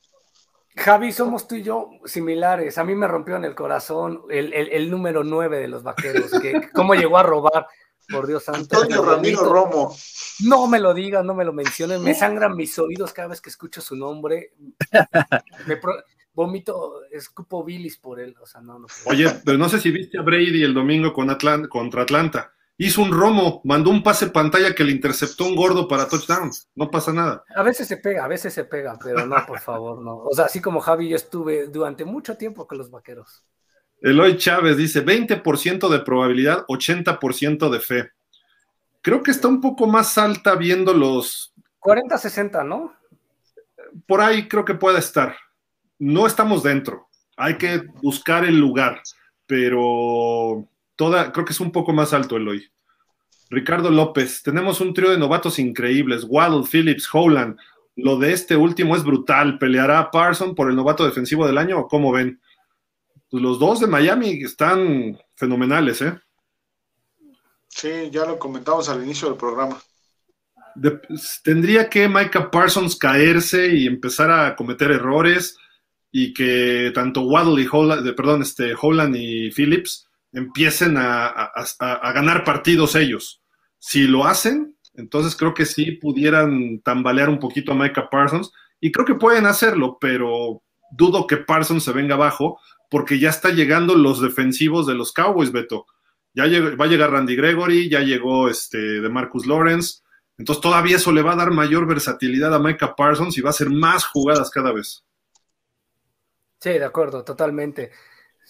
Pues ya esta defensa, o sea, incluso con esos dos jugadores que dices que pueden ya regresar a, Dallas, Dallas podría tener una de las defensas más poderosas junto con la de los Rams, ¿eh? de Ramsey y, Aaron Donald. ¿eh? Y hasta Von Miller ahí sí empieza. Miller. Juan Carlos García, buenas noches, Javi Gil, Fer, feliz por el triunfo, aunque todavía mucho que mejorar en la ofensiva. Esperemos que la semana de descanso no corte la inercia de triunfos. No te preocupes, creo que eso no. La motivación está, están chavos y van con todo. Kilay, cada semana el equipo juega acorde al rival y esto nos ha permitido ganar los partidos. Esto nos indica que Flores ya está corrigiendo el plan de juego cada semana. Sí. Y no solo eso, ya lo está él teniendo, no sé si lo han visto. Ajá y hasta la ofensiva.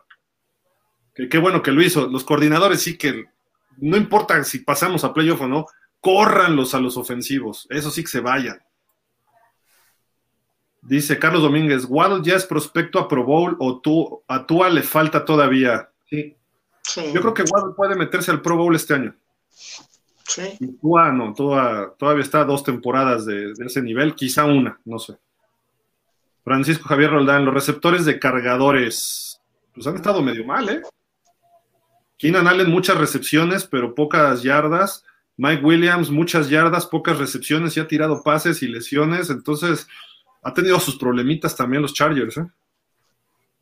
Mau Ríos dice, aquí lo que comentas de Phillips no lo estuvieron metiendo hasta el cuarto cuarto y unas tres Oportunidad. oportunidades en cier- ah, tercero por oportunidades en ciertos snaps porque estuvo tocado en la semana. Por eso es que en sus capturas cayeron hasta el cuarto cuarto. Pero así han sido todos sus partidos, Mau. No nada más este, todos sus partidos. Ya cuando la ofensiva ya empieza a estar desgastada, porque también está Phillips del lado derecho alineado y viene Howland y viene Brandon Jones cargando, haciendo el blitz de ese lado. Mandas tres jugadores del lado del tackle, a veces se queda el ala cerrada, a veces llega un corredor a bloquear, pero alguno de los tres queda libre siempre. Y si el tackle se va a, bloquear a Brandon Jones o a Howland o a Van Ginkel o a quien entre extra, obviamente Phillips, Phillips va a tener esa ventaja de llegar al coreback. Y esto ocurre cuando ya empieza también a desesperarse el equipo rival en el cuarto cuarto. Entonces, no le estoy quitando méritos a Phillips. Lo que estoy diciendo es que tiene que requerir de un sistema. No es un Lawrence Taylor, no es un Jason Taylor, que Jason Taylor en el sistema que fuera él iba a poner presión. Jalen Phillips necesita todavía de ese sistema porque es novato. A lo mejor en dos años se vuelve el siguiente Jason Taylor. Esperemos, esperemos que eso sea. Jorge Fergadí, saludos a todos. Dos preguntas. Al día de hoy, ¿cambiarían las dos primeras selecciones de 2021 a quién y por qué? Ayer en Waddle no, a Phillips pues curiosamente pues era Najee Harris, pero con su desempeño está demostrando que este que esa selección parece ser la adecuada y pues ojalá y se mantenga en ese nivel. Yo sí cambiaría hoy a Phillips por Najee Harris todavía, porque Jalen Phillips hubiera podido caer en segunda ronda, que ahí Howland se hubiera ido más para atrás, pero Phillips fue un reach y eso mmm, dicho por expertos del draft. Entonces, ahí era Najee Harris, aunque fuera alto también, muchos decían que era un reach y ven dónde lo tomó Pittsburgh en la 25, la 26. Entonces, yo voy por el corredor, alguien que hubiera apoyado a Tua y Tua estaría jugando mucho mejor ahorita con Najee Harris. ¿Cómo jugó Philip Lindsay hace dos partidos? Y Tua se vio mucho mejor. Y Phillips, y Philip Lindsay es medio, medio, medio. Imagínense a Harris, paz, paz, paz. Tua estaría por los cielos. Y esta, este draft que viene, no pueden cometer el mismo error, porque hay, ya dejaste pasar a Najee Harris, pero todavía te viene un muy buen corredor de Alabama, entonces, o lo de seleccionas. De Alabama y hay otro, creo que de Oklahoma, hay, otro, hay un tercero, no me acuerdo. Kansas también, ajá. Hay de Kansas. corredor. Y digo, Phillips, lo hubieras tomado en la segunda ronda sin problema, ¿eh? nadie se lo hubiera llevado. Y hay que ver su continuidad, porque también es propenso a lesionarse.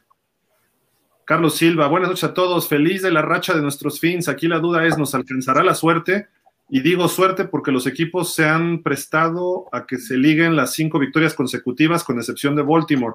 Parece que regresando de la semana de descanso se puede alcanzar el récord en el récord a Buffalo, que tiene partidos difíciles y perdibles. Creo que si no fuera por esas derrotas con los Jaguares y Raiders, seríamos primero o segundo de la división. ¿Nos alcanzará para llegar a playoff? La realidad, y ahí va, no me regañen, podríamos ganar los cuatro juegos y quedarnos fuera. Eso puede ocurrir. Uh -huh. Eso puede ocurrir. Pero eh, ya lo importante es ganar nuestros juegos. No importa qué haga Buffalo, qué haga Cleveland, qué hagan los Chargers, no, hay que seguirle. Ahora, la cuestión es que en dos semanas podemos estar en una muy buena posición, mucho mejor, porque se van a enfrentar entre ellos varios.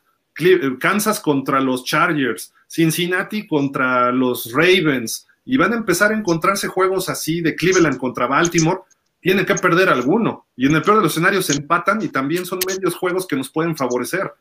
Pittsburgh tiene un juego difícil con Minnesota este jueves, le falta otro con Baltimore, que se van a dar hasta con la cubeta, ya perdió los dos con Cincinnati, entonces ese tipo de, Indianapolis creo que es el equipo que veo más sólido, pero tiene un juego con los Pats, dejen que los Pats se vayan, y que Kansas se vaya, pero todos los demás se van a hacer un tráfico ahí impresionante y a lo mejor este año sí tenemos la suerte de al final meternos. Para, para todos los equipos, eh, a partir de la próxima semana van a empezar a jugar algunos sus juegos de playoff. Miami viene jugando playoff desde hace cuatro o cinco semanas, entonces no pasa nada, ¿no? creo que en dos semanas ya vamos a ver algo más claro, pero ahorita la visualización es clara. Hay que ganar tus partidos sin importar qué, y después ya los demás te ayudarán. Hubo alguna vez que Miami le ganó a los Rams la última de la semana y estábamos fuera y no sé quién perdió 2-3 y nos metimos con Marino y todavía estaba Shula, creo. Nos metimos de último minuto así a los, a los playoffs con 9-7. Entonces, puede ocurrir. El año pasado íbamos del primer comodín y perdimos nosotros y ganaron todos los demás que venían atrás y nos echaron de playoff. Porque ganó Indianapolis, Tennessee, Cleveland, eh, los Tejanos, ¿no? Creo que los Tejanos con Deshaun Watson que terminan. No, no, los Tejanos quedaron fuera. Pero los tres que entraron al final, que iban abajito de nosotros, ellos ganaron y nosotros perdimos y nos echaron, ¿no? Arrabal dice, me gustaron algunos pases de Tua que realmente tuvieron un muy buen grado de complejidad y los puso muy bien. Lo que no me gustó fue que en la jugada gratis por el offside de Giants se vio que quiso lanzar profundo, pero se vio que fue todo el brazo y le faltó puntería, pero en general se está desarrollando muy bien, de acuerdo, de acuerdo, Arrabal los pases de la serie final a Parker y a Gesicki fueron muy bien, muy bien esos dos pases. La verdad lo, he estado entrenando yo a Tua, ¿eh? es la verdad. se empieza a ver, se empieza a ver el trabajo. Gracias, gracias Beto, gracias. De nada. Sí, le sigo, le, pongo constantemente juegos de, de, Madden y le digo, síguele, dale, otro, otro, otro, otro, mejóralo, mejóralo. Le digo, aviente el control de enojo, aviente el control de enojo, entre más lejos lo, lo avientes, es mejor. Ya ven, está funcionando. Dice Mao, por otro lado, las capturas caen en ese cuarto porque a Miami, por su fortaleza en la secundaria, evitan lanzarle al principio del partido y corren más, por eso no hay tantas capturas al principio del juego. Yo vi que los gigantes estaban lanzando bastante al principio, ¿eh? Francisco López, saludos de Torreón. Para mí sí le ganan a los Jets y Santos. También ganan los dos últimos, aunque esté Henry con Titanes. Es que es muy factible, puede, puede darse, ¿eh? Pero el problema ahí es que tu, eh, tu principal debilidad es la defensa por tierra. Entonces, si llega Henry, necesitas meter un camión ahí y ver qué vas a hacer porque no es cualquier corredor. Él sí te destroza a dos, tres defensivos sin problema. Pero si puedes jugar, perdón, pero sí puedes jugar personal tus, tus backs defensivos y todo lo demás a la caja para, para contener a Henry. Entonces, ya, ya ha jugado Miami así, no sería algo nuevo para la defensiva y probablemente lo puedan controlar. Pero el riesgo ahí es, tanto te vas a ir a la caja que de pronto en esas Ryan Tannehill te hace uno que otro play action y te despedaza. Entonces, es muy contradictorio. O sea, si va a estar muy, si llega a estar Henry, ese partido va a ser el junto con el de Patriotas, de los más complicados del cierre. Entonces, ojalá y no llegue y se le pueda presionar a Tannehill, porque sabes que Tannehill, sin un corredor. Este, ah, mira, qué, qué, este, qué cómodo me saliste, Javi. Para la defensa sí no quieres que llegue Henry, pero para tú sí quieres que esté toda la defensiva del equipo contrario para probarlo. Vamos a probar a la defensa también, o sea. ¿Sabes cuál es el problema, Fer? Que sea parejo. Perdón, ¿sabes cuál es el problema, Fer? ve al lado de quién está, o sea, está vendiendo como el señor de aquí arriba. ¿Y ya trajiste a la escuela Gildardo Figueroa acá a Miami? ¿Es en serio? Pues gracias. Ojalá, ojalá ya seas Fer, súbete, porque vas a perder este objetividad. Créeme que se pega, ¿eh? Créeme que se pega. O sea, deja de Javi, confía en la defensa. El, juego, el juego de Tennessee se puede manejar. La, la defensiva de Miami tiene con qué hacerlo, pero tiene que jugar muy bien todo el partido, no ratitos, todo el partido. Tenemos gordos que pueden. Todos. Mira, Wilkins, Davis, y ahí a lo mejor hay que sacar a Phillips ahí de ese, de ese escenario, pero tienes que meter a lo mejor a Adam Butler, otro gordo. Y Zach Sealer es más gordo, a lo mejor metes cuatro frontales, pones tres linebackers o cuatro linebackers y ahí echas a Phillips un poco para atrás y atrás dejas el uno a uno, me vale. Ya si sale el ala cerrada, pues ahí ves qué haces. ¿no? Pero metes un linebacker a cubrirlo o el safety que esté ahí pendiente, pero Tannehill sí te puede hacer daño y sí te va a hacer una o dos. Pero también lo vamos a estarle golpeando. O sea, y, y Tannehill, lo conocemos, sabemos cuál, de qué pie coge. Tiene un techo Tannehill. No, me gustaba Tannehill, sí, pero tiene un límite. ¿no?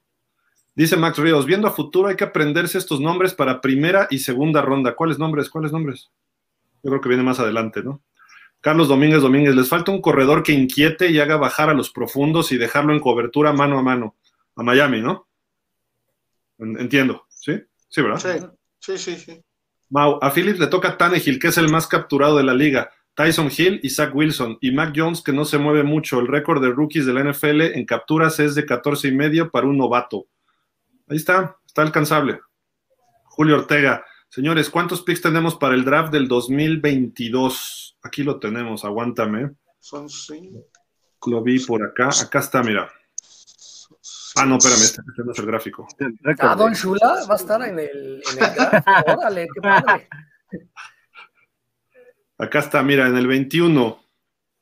Perdón, 22. Tenemos cuatro, Tenemos ¿no? la de San Francisco y luego tenemos una segunda y dos terceras. Ya de cuarta en adelante aquí no lo ponen. Esto habla de las tres primeras rondas, que es donde se, se evalúa los gerentes generales, ¿no? Realmente, las tres primeras rondas. Entonces, tenemos cuatro en las tres primeras, no está mal, no está nada mal. Vengo a negociar, deme esas cuatro y les doy a Dak Prescott. Llévenselo. No, A ver. esas cuatro, esas cuatro Esas entonces cuatro, sería Dak, y les doy Dak a Prescott y Ezequiel Elliott o Pollard, por lo menos. Mira, cuando tú haz tu liga, pon tus reglas, ten tu equipo. O sea, este tipo quiere que casi hasta le dé a Mari Cooper, a Michael que le dé a, Da- a Dan Te, te propongo algo, Beto, mucho mejor. Te mandamos a Stephen Ross y mándanos a Jerry Jones. No, está peor, mejor no, así déjalo. No, es que, No, Steve- sí, es que Jerry sí. Jones le echa valor a, las, a los drafts y Greer, Ah, bueno. mira, le hace así. Mira, eso sí. sí, Javi, al- algo te, algo te va a dejar bueno Jerry Jones. Te va a poner a Miami mínimo cinco años como el equipo más caro de la historia del. Bueno, o sea, no ganará nada, pero te lo va a dejar hasta arriba. Así que la revista Forbes va a ser el que más exitoso tenga. Exacto. Force va a ser el uno. El uno. Ahí. Pero que negociemos, Gil, ¿qué te parece? Mira, te doy a Schultz si quieres, y no Memo Schultz, a, a Dalton Schultz y a Prescott. Te los doy a esos dos. Ah, Schultz- y tenemos a Gesicki, que es mejor que Schultz. Bueno, tienes a dos alas cerradas buenas. Mira, te acepto a Pollard. A Pollard, Pollard y Prescott por esas cuatro. Bueno, está exigiendo mucho, por- porque me cae bien Fer. Ve, ve qué generoso soy. Te doy a Pollard, te doy a Prescott y te doy a Cedric Wilson, el receptor, por tus cuatro selecciones. ¿Y te damos a quién? No, este nadie. Deme a tú ahí las cuatro selecciones y ya, con eso. Así sencillo. Así. Mira, Javi está contento, Fer está contento, Gil está contento, todos Dolphins están contentos Y tú también estás contento. y yo estoy súper contento, Está bien. ¿no? Mau Ríos dice, creo que JC Jackson tiene que ver primero a su coreback y luego criticar al rival. 2 de 3, 19 yardas, 0 tochos y el primer pase de las salvo, de los salvo Jonu, de que fuera, ah, lo salvó Jonu Smith de que fuera intercepción. Jones y Leint más a Jones que actúa mientras. Ok, Le interceptan más a Jones que actúa, ¿no? Sí. Puede ser, pero ahí le están soltando el playbook completo, ¿no? Esa es la diferencia. Ricardo López Colín, Tua, de Tua recuerden que no tenemos línea ofensiva decente y no le dan tiempo para hacer mejor las cosas, ¿sí? De acuerdo. Eso es un problema serio. El señor Roldán, solo es que cuando tienes una selección tan alta tienes que exigir el máximo esfuerzo del jugador. Sí, el máximo rendimiento. El esfuerzo se debe dar por, en NFL se debe dar por garantizado, no ocurre, pero se debe dar por garantizado. Pero la productividad y eficiencia tiene que, de una primera ronda y de los primeros 10 picks, tiene que ser de impacto inmediato, ¿no? Y eso no lo ha logrado, lo Waddle ya lo está haciendo, Tua no, esa es la diferencia, Tua todavía está en ese proceso.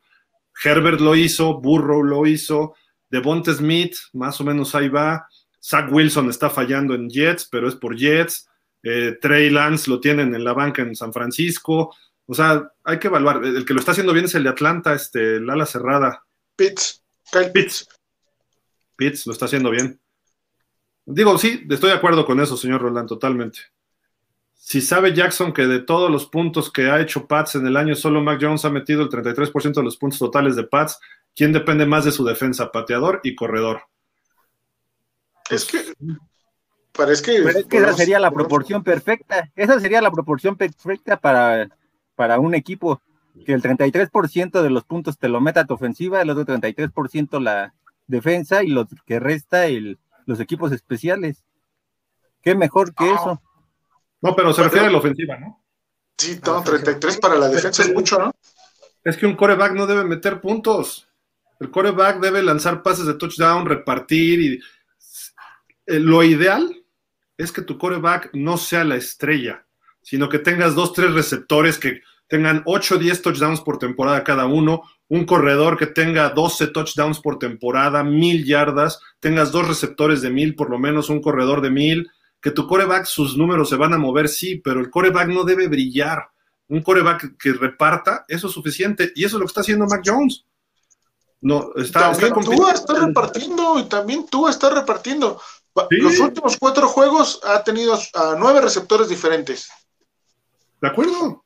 No, no, no necesitas que tu coreback sea Lamar Jackson o sea Patrick Mahomes. No, esa es la realidad. Con que haga su chamba, que no le intercepten, que no pierda fumbles, se acabó. Eso es el coreback. Y que, las, y que se vayan moviendo las cadenas. Pum, pum, pum. Eso es lo más elemental del fútbol. Así ganó ayer los Pats. El coreback entrega el balón, entrega el balón, entrega el balón. Si lo pones a lanzar, a lo mejor pierde el partido. Pero eso es un coach inteligente. Eso es un coordinador que a lo mejor no es el más brillante, George McDaniels, pero supo cómo manejarlo. Entonces, perfecto. Si, si tu coreback te mete dos touchdowns corriendo por temporada, me vale. Pero el equipo tiene marca de 11, 12, 13 ganados, adelante. Carlos Domínguez, yo creo que si tú a comenzar a explotar su movilidad, se abriría, se abría más espacio, se abriría más espacio para tirar profundo. Leí por ahí que Tua es el coreback con más yardas eh, en la temporada y eso con varios juegos menos en play action. Sí.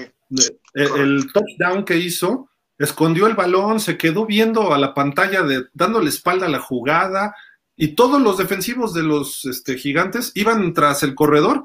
Los únicos que iban cubriendo en, en cobertura eran los únicos que estaban moviendo con los receptores. De repente se voltea Tua y empieza a rolar hacia su izquierda y esperó, fue paciente hasta que Isaiah Ford se desmarcó y le puso el pase, porque ya lo dijo este Fer, los otros dos estaban cubiertos. Entonces, eso es lo que hace bien Tua, su play action, así jugó en colegial.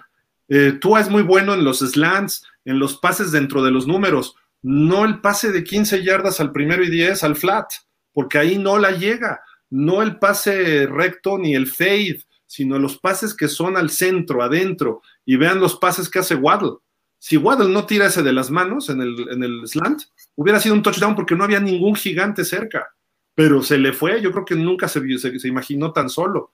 Los pases que hace cruzados en el shallow cross a este señor, a Gesicki, los hace muy bien. Y aparte se va alejando Gesicki, entonces los, los mete bien. Esos son los pases de Tua. Eh, en zona roja se vuelve peligroso Tua por eso, porque puede hacer esas jugadas. Entonces, no necesariamente necesitamos que mande los de 40, 50 yardas rectos. Si los puede hacer y le salen bien, qué bueno. Y que también Javi confía ya en Tua. Yo, estoy empezando a confiar en él, pero todavía no puedo, espérame, pero todavía no puedo decir que es el coreback que te ha ganado los partidos porque ha hecho solo un porcentaje, los ha administrado. Ha sido un Alex Smith en estos momentos, no un Russell Wilson, no un Drew Brees. Hasta ahorita el nivel de Tua es de Alex Smith, no de un coreback elite como Russell Wilson o como Drew Brees. Sí, no, va, va en ese camino. Vamos a ver si lo logra.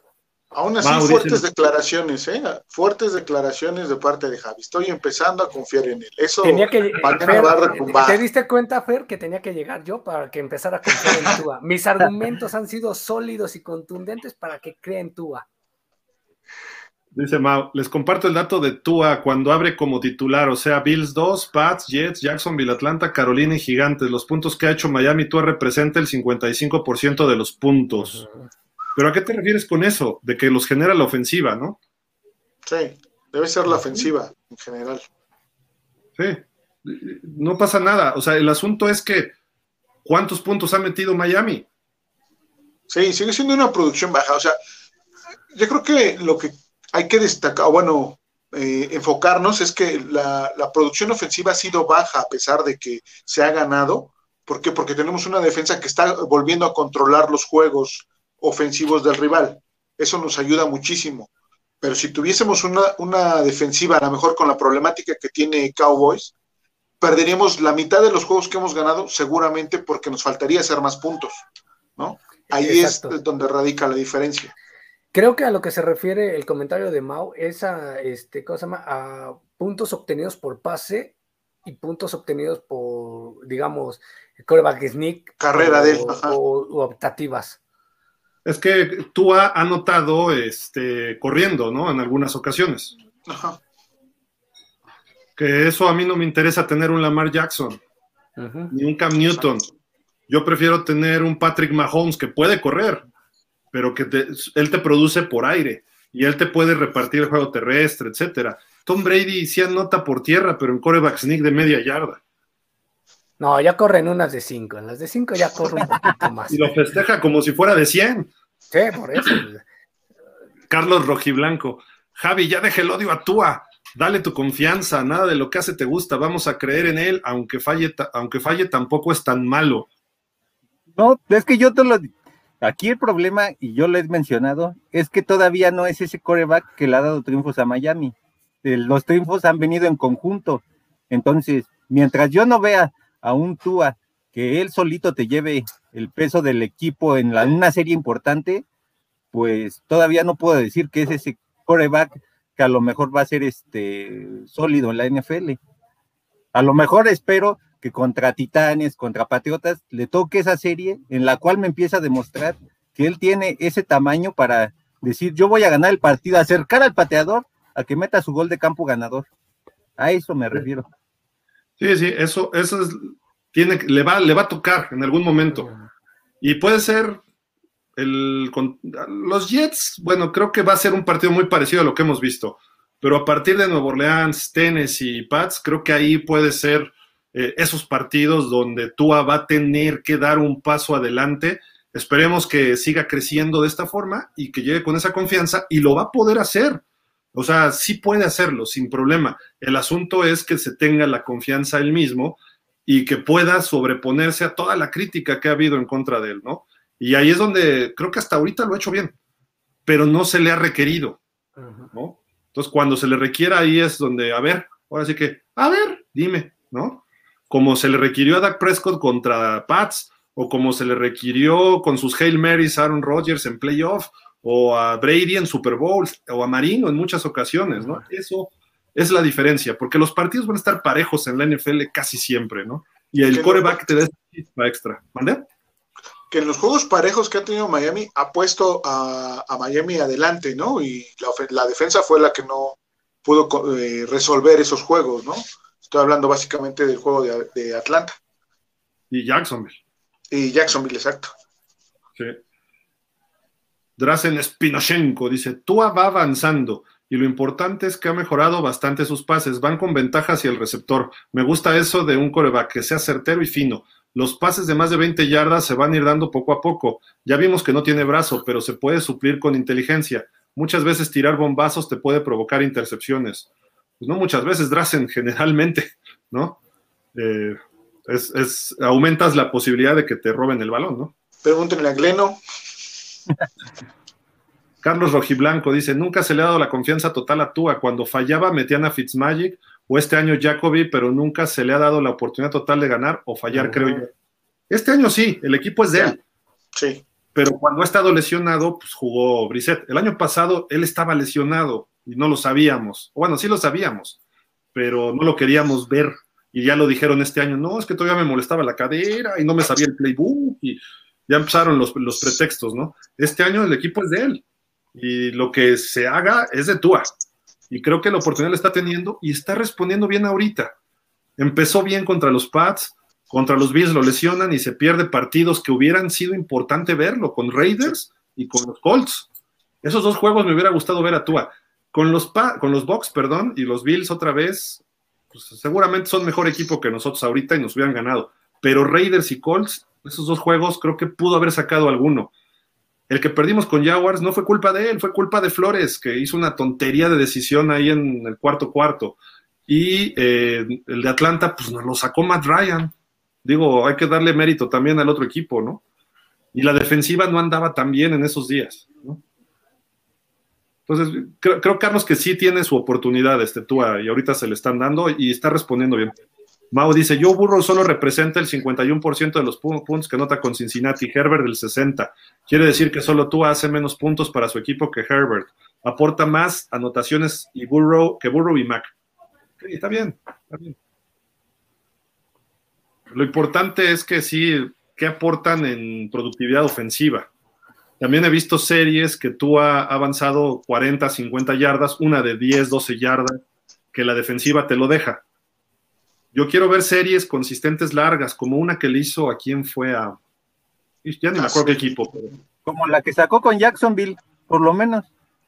Que, ha hecho series. Algo así. sí, ha hecho series de 80, 90 yardas y esas son las que queremos ver consistentemente. Y si no son de 80, 90, son 60 que terminen un gol de campo de que esperemos que no falle Jason Sanders, ¿no? Normalmente la primera ofensiva de cada juego lo ha hecho. Entonces lo que queremos es que sea consistente nada más. Que, lo sigan repitiendo. Y por ahí del tercer, cuarto, cuarto se echa otra muy buena, ¿eh? Exactamente, empezando el tercer cuarto es otra, pero también ahí entra la parte de la coordinación ofensiva, que se le acaba la creatividad en, en el segundo drive y ya no tiene para, para generar esa, esa, esa sinergia e inercia para mantener las ofensivas largas. Eh, dice Paco GDR, en la semana 17 puede ser que los Pats ya estén calificados en primer lugar y juegue con reservas contra Miami y tal vez llegar a un 10-7. Es factible, se puede dar eso. Max Ríos, no soy Tua Lover y me encantaría un coreback élite en Miami, pero Tua está 10-7 en su primer año y eso que no tenemos ni línea, ni corredores y receptores lesionados. A otros corebacks los juzgan menos con más talento alrededor. Es que aquí es lo engañoso, Gil. Aquí es lo que digo. Tua no está 17 por él, está 17 por el trabajo en conjunto de la defensa y de los equipos especiales. Y que él ha administrado ciertos juegos, y que él ha administrado ciertos juegos que han resultado en victoria. Pero por él todavía no tienes un juego ganado. Por su talento, todavía no. Es por el trabajo colectivo. Tienes toda la razón, Javi, por a lo mejor Fer, Gil y los Dolphins coinciden conmigo. Eh, si nos vamos al, comentario de hace tiempo atrás, ahorita me refiero en la transmisión de hoy de que dijo Gil, los, los títulos te los, no te los gana un hombre, te los gana un equipo. Tom Brady ha sido grande, no por, por ser él por sí solo, te lo garantizo. Si lo pones en Jets, no hace nada en Jets, así como está ahorita Jets, no hace nada, Tom Brady. Lo dijo Edelman, ¿no? Hace unas semanas. Exacto. Este, si lo, si Tua tiene este récord y es gracias a su equipo, Tua es un coreback, si nos vamos a números, de récord ganador, porque el equipo se lo está llevando, entiendo. Yo, lo que le critico a Dad Prescott que me decía este, Gil, le digo, es que Prescott tiene el peor récord de, de comebacks o de regresos de cuartos cuartos. O sea, no puede ser un coreback que tú digas, voy a ir perdiendo para que mi coreback salga y me lo gane, porque no sabes que no te lo va a ganar. Tiene cuatro ganados, 16 perdidos viniendo de atrás. Entonces no es récord. Pero tú, ah, si está teniendo este récord, es porque el equipo le está ayudando, a pesar de no de tener muchas carencias, le está ayudando y lo está ayudando a ser un coreback elite y promedio. Entonces, yo creo que lo que está haciendo Tua está bien. Sí, está cumpliendo su parte, ¿no? Y eso es lo importante. Y por acá dice, espérame, ay, perdón, ya se me. Lo que decía Max, ¿no? Al final, a otros corebacks los juzgan menos con más talento alrededor. Puede ser. O sea, e, eso es cierto. Y no se puede. Es que al final de cuentas, juzgar a un coreback no lo puedes juzgar por el resultado de un partido no lo puedes juzgar porque tu defensiva te deje primero y diez en la 15 del otro lado. Ayer Josh Allen fue el único touchdown que pudo generar cuando quedó en la 14 de los Pats. Y Josh Allen es malo, no, estaba lanzando contra el viento y estaba lanzando unos balazos bien puestos y completó 15 de 30, 50%, muy mediocre. Y falló dos, tres decisiones al final que le hubieran dado el triunfo a los Bills. A pesar de todo, pudo haber sacado el partido, sí, y es un coreback que ha ido creciendo y que se ha visto bien. Pero ¿Tienes duda de su brazo? ¿Tienes duda de su capacidad para correr? ¿De sus lecturas? Pues una o dos todavía. Sigue siendo un coreback joven que ya tiene un, un mucho mejor contrato que Dak Prescott. Y pues la idea es que lleve este equipo. Y se lo merece. Y se parece. Y se lo merece Prescott, no, o sea, 200 millones para estar haciendo patada de caballo, pues por favor, yo los quiero. Bueno, a, lo que voy es que sí, tiene más talento, pues tiene un receptor estelar en Stephon Diggs, tiene un veterano como Sanders, tiene buena la sí, tiene talento. ¿Cómo vamos a juzgar a Josh Allen? Pues llevando al equipo al Super Bowl, porque los números los va a generar. Hasta una defensiva como los Pats en un clima adverso tuvo un partido que le pudo dar la victoria a su equipo. Vamos a poner a Tua en los Bills ayer. ¿Tua hubiera hecho esos pases? No, no los tiene, no tiene esa capacidad. Eso es, eso es real. No tiene la misma potencia de brazo, no tiene el tamaño, no tiene varias cuestiones físicas elementales para hacer un coreback como Josh Allen. Pero con otro sistema pudo haberle hecho daño a los Pats, sí, de acuerdo. Y tienes que saberlo como coach, qué le vas a dar a cada jugador. Tua nunca va a ser Marino, ni siquiera Tannehill. Tua va a ser más como Pennington, eh, que lo tuvimos acá ya en sus últimos años, que sí dependía de, ritmo, de pases a la zona, eh, ese tipo de cuestiones y lecturas pre-jugada, no tanto durante la jugada, porque si empieza a leer una, dos, tres o cuatro y con la línea que tenemos y la capacidad que él tiene de, hacer esas lecturas o la falta de, no, no, no vamos a ir a ningún lado con él así. Entonces, esa es, la realidad. Que es en donde más se ha desarrollado, Gile. Precisamente esa carencia lo ha obligado a, por verse el coreback, que lo vimos en una gráfica hace una semana, o sea, 2.5 segundos para tirar sus pases. Exacto. Muy buen número para, la carencia que tiene. Ya aprendió y, aprendió a la mala, obviamente, ¿no? Con la fractura. ¿Pero qué, significa eso? Que su primera lectura va el pase, ¡pum! Mm. Por, lo, por el tiempo. Es lo que hacía Brady. Pero podría ser, podría ser, podría ser en su primera, en su prelectura, no necesariamente su primera lectura. Como bien dices, si hace una buena prelectura, él ya va a saber a dónde le va a tirar. Independientemente de que yo voltee a ver a mi primera opción al lado izquierdo, sé que lo voy a tirar al lado derecho, probablemente, ¿no? Y eso puede ayudar a confundir a la defensa. Y, Fer, así ganó Super Bowls Brady en, Inglaterra. O sea, no, no, tiene nada de malo eso, al contrario, es, es, un sistema. Pero bueno, Julio Ortega, señores, está pasando algo muy malo con nuestro equipo, se está volviendo muy predecible, eh, eso sí, y con los Pats no podemos ser así, los odiamos, pero Bill, uff, qué buen plan de juego y lo mejor, entendió que en esos juegos no puede poner en evidencia un coreback novato. Mac Jones salió recargado. Uh Río, de acuerdo, ¿eh? Sí, cuidado. se supone que cada equipo debe buscar a sus mejores manos, ¿no? ¿Quiénes son los de Tua? Gesicki y Waddle, un Titan y un slot por darle gusto a algunos vas a tirar a largo a Wilson y Hollins. Pues Wilson es otro slot natural. Y Hollins, pues ha hecho las jugadas importantes, ¿no? Y a ver Parker ahora que regrese, ¿no? Oye, Gil, este, solo quiero responder un comentario que dejaron por aquí. Yo ya me voy, los dejo en Dolphins. Cuídense mucho, gracias por la invitación. Ya no vendré a molestarlos. Solo les vengo a dejarles que confíen en Tua. Confíen en Tua, por favor. Y aquí está, vean, el comentario que yo había dicho, al comentario de Beto de Prescott, si no gana un Super Bowl es un asco. Esto quiere decir que si Dan Marino fue un asco, no usa, bueno, o sea, usé un calificativo malo que fue asco, o sea, no, pero para mí Dan Marino creo que es de los mejores corebacks. De hecho, me acuerdo que una vez hicimos un top 10 en pausa de los dos minutos. Yo lo tengo entre mis top 5, a pesar de no ser campeón, lo tengo en mi top 5. Me desilusionó mucho que no haya sido campeón. Es el eterno perdedor, como se le conoce a Dan Marino merecía, si hay alguien que merecía ser campeón, era Dan Marino, por encima de John Elway, así de sencillo. Y pues sí, pero sí, desgraciadamente las estadísticas es eso. Si no ganas un Super Bowl, serás un coreback de bueno a, bueno, de regular a bueno, pero para ser extraordinario tienes que ganar un Super Bowl. Warren Moon es otro de los grandes corebacks. ¿A esto le faltó? Para llegar al Super Bowl, ¿no? Entonces, pero por este, ejemplo, Tienes ahí a Nick Foles, Trent Dilfer, Mark Ripien. ¿Quiénes son ellos? O sea, aprovecharon un momento, un equipo muy sólido y ganaron. Mismo Drew Brees, mismo Russell Wilson. O sea, en su momento Russell Wilson ganó un Super Bowl cuando no era el Russell Wilson actual. Y Drew Brees, pues sí es bueno, o sea, es eficiente, es constante, pero hasta mismo Devante Parker lo dijo, ¿no? Es el experto junto con Michael Thomas de los pases slants, que el pase slant, 3, 5 yardas y 45 grados, rápido, rápido, rápido, rápido. De repente te mandaba un pase de 30, 40 yardas Drew Brees, pero hasta ahí no tenía más brazo. Ahora, vámonos para atrás. Joe Montana, ¿qué brazo tenía Montana?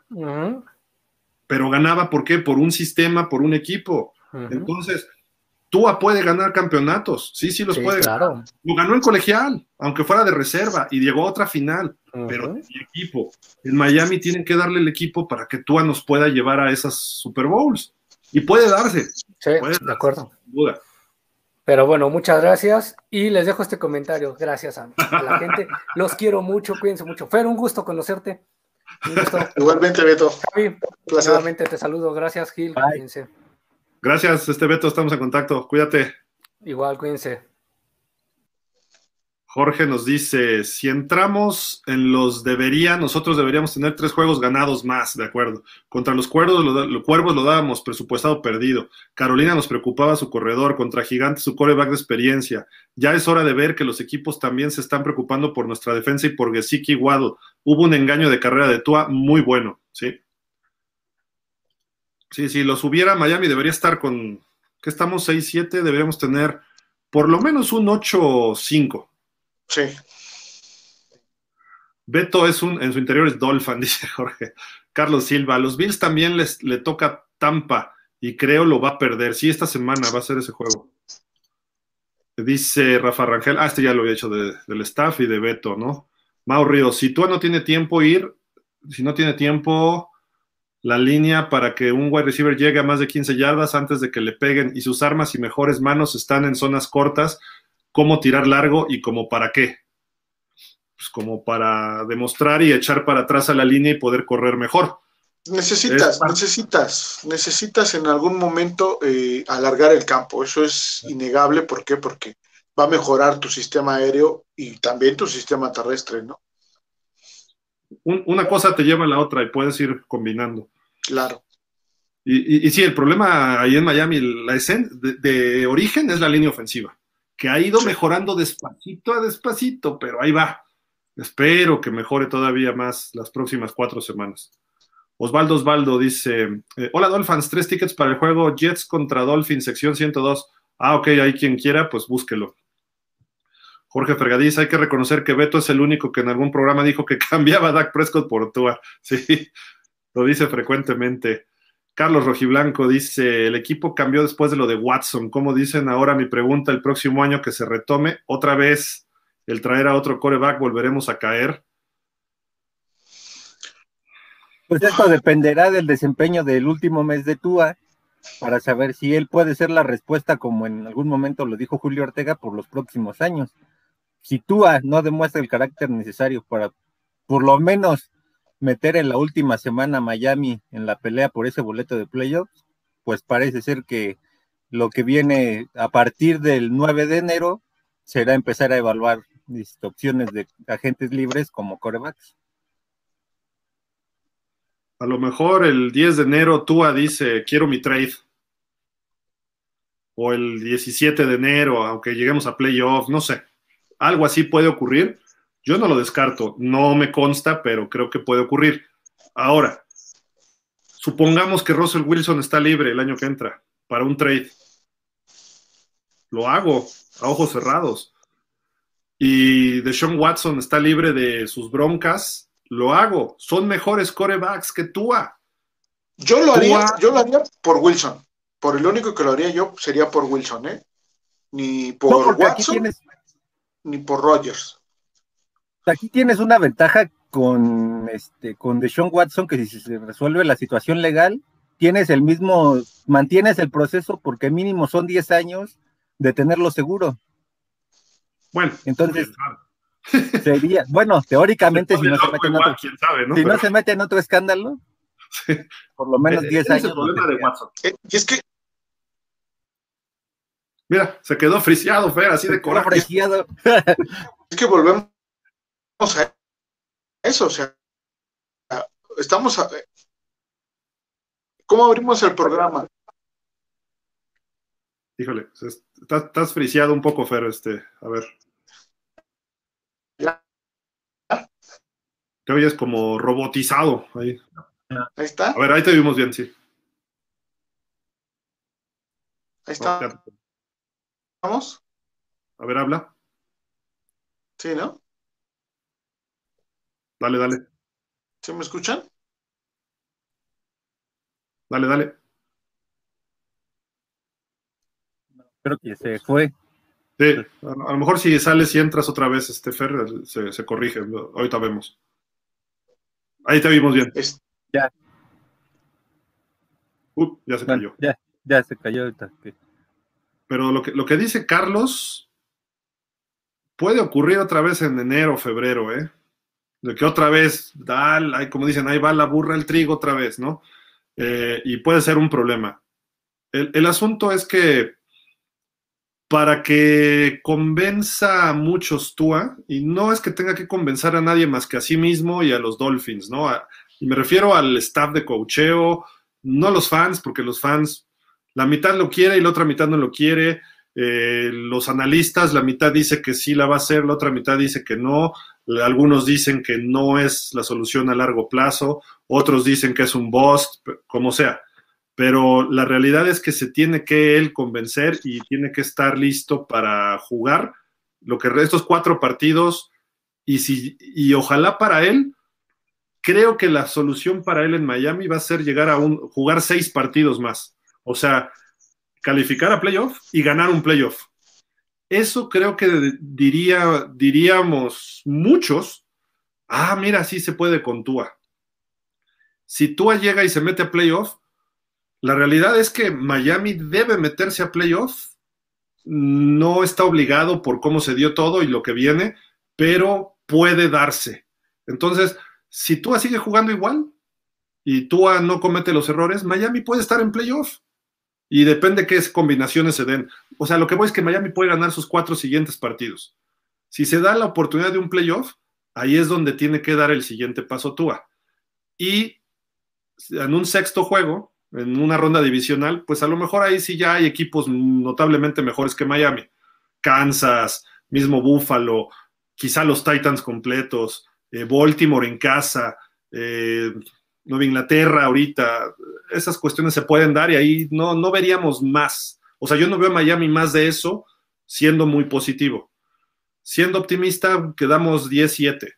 Siendo realista, a lo mejor quedamos 9-8. Eh, ya pesimista, se nos complican los últimos cuatro juegos y quién sabe qué pueda pasar, ¿no? Pero eh, la realidad es que Tua puede demostrar muchas cosas, sí, pero el ganar estos cuatro partidos tampoco me va a decir que Tua es la solución a futuro. Esa es una realidad. Salvo pero... que le saque el partido a los Pats de una forma que él lance cuatro touchdowns y 380 yardas y a lo mejor anote uno más por tierra y le gane el tiroteo a Mac Jones y supere esa defensiva de Belichick y nos meta playoff con ese partido.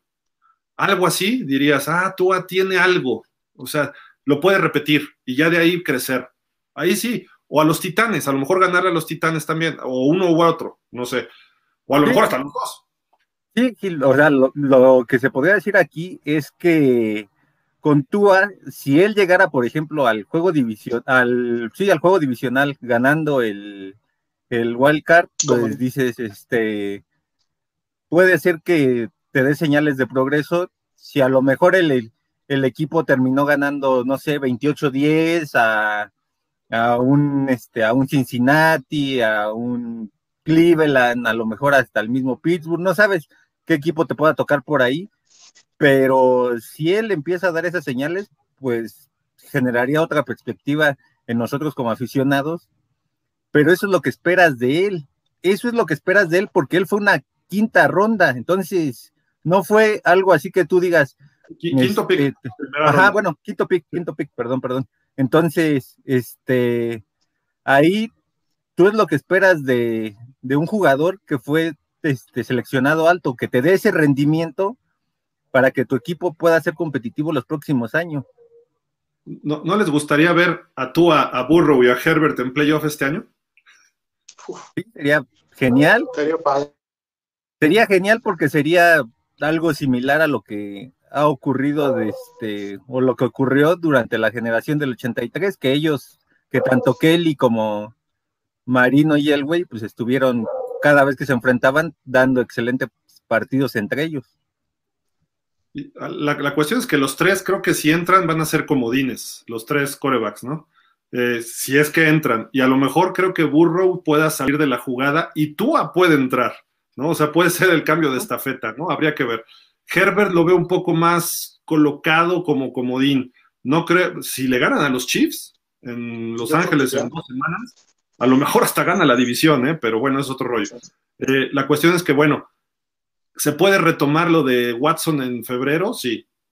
Lo de Wilson, sí. De Ryan. Ahora está Big Ben, ¿no? Que dijo que ya no va a jugar en Pittsburgh. A lo mejor Big Ben puede ser una solución de uno o dos años. Y van a decir, no, pero Big Ben, sí, ¿no? Pero Big Ben, de los seis triunfos de Pittsburgh, Big Ben le ha dado cinco con su brazo. Es un viejito, pero él gana partidos. ¿Por qué? Porque es líder, porque tiene, ha cumplido, lo que sea, ¿no? Entonces, Habría que analizar una situación así, pero obviamente Big Ben no va a estar de reserva de Tua. Entonces también, pararle a Tua por traer a Big Ben, no. Matt Ryan puede salir de Atlanta. Creo que va a haber mucho movimiento de coreback veterano para, para la próxima temporada. Si no es Russell Wilson o si no es Aaron Rodgers, no veo por qué razón Miami tenga que ir a buscar algún otro, salvo que Deshaun Watson ya haya sido exonerado de todas sus broncas y que se haya demostrado que fue un error o que ya negoció, lo que sea, y aún así si lo traes, lo que dice Fer, y estoy de acuerdo en eso, marca personal sobre Watson, ¿no? Porque el tipo no está muy bien en su aspecto privado, personal, ¿no? Entonces, fútbol lo tiene. Y obviamente es una mejora de Brissett y Tua juntos. De Sean Watson es un coreback élite del NFL. Tienes que explotarlo y ponerle también un coordinador bueno, ¿eh?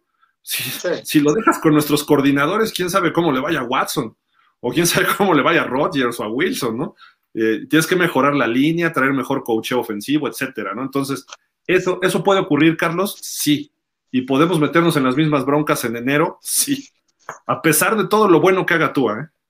Y, y eso que mencionas, Gil, de, de los coordinadores, va a ser un punto muy importante si es que queremos traer a un coreback de ese calibre va a ser muy importante que veamos quién va a estar en esa coordinación, porque de eso va a depender mucho que alguno de ellos dos, ya sea Rodgers o Wilson, o incluso Matt Ryan, pudieran o no venir al equipo, ¿eh? también eso va a influir bastante. Sí, los que tenemos no van a traer a ningún coreback élite. No. O sea, esa es una realidad. Pero bueno, en fin. Vámonos a seguirle porque hay muchos comentarios. Mau Ríos, eso pasa porque cada quien pone el balón en sus mejores manos, Gil. New England, su estrella es Damian Harris. ¿Para qué le lanzarías a Agolor o Jonu? Usa tus mejores hombres y los de Miami están en el slot. Sí, claro. Pero, pues aún así, también tienes que estirar el campo. Y lo estiran con Nelson Agolor y con Akil Harry y con el otro, este, ¿cómo se llama? Este. Ay, siempre se me olvida este hombre, el 16 de los Pats. Ay, ahorita me acuerdo. Diego Said. Yo veo que Miami va a seguir a la alza, nos hace falta Brandon Jones, pero ahorita con la semana de descanso llegaremos todos sanos para los últimos cuatro partidos. Y veamos, Tyson Hill eh, se espera que sea operado, él, creo que ya está fuera todo el año, ¿no? Y no juegue. Jets son Jets, para Tennessee no regresará Derrick Henry, Julio Jones está semana a semana, y Pats son clientes de Dolphins. Yo veo posible los playoffs. Go Dolphins, sí, Diego, estoy de acuerdo. Drazen Spinochenko. En el partido de ayer creo que se habría tenido más oportunidad de eh, llegar empatados con Nueva Inglaterra porque ya se perdieron los dos partidos contra Búfalo.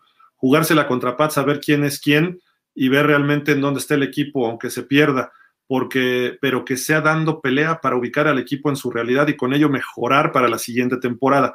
No olviden que Miami le ha jugado bien a los Pats y fueron los culpables de que se fuera Brady, ¿recuerdan? Así, eh, con Fitzpatrick y Gesicki, ¿no? Ese pase de touchdown.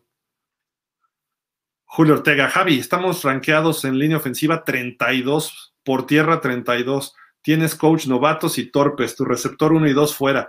Por Dios, que tu odio por tu no doble tu criterio. Ya lo expliqué con lo de, de Cincinnati.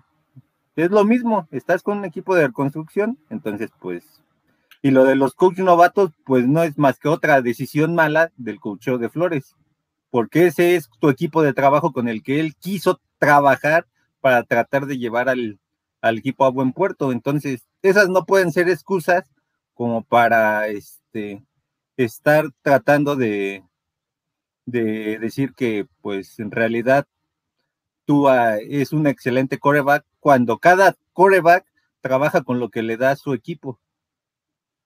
Yo, yo, yo, lo que veo es que desde que Flores tomó el mando, se está viendo mejor Tua. Y se está viendo mejor el equipo, pero Tua se está viendo mejor.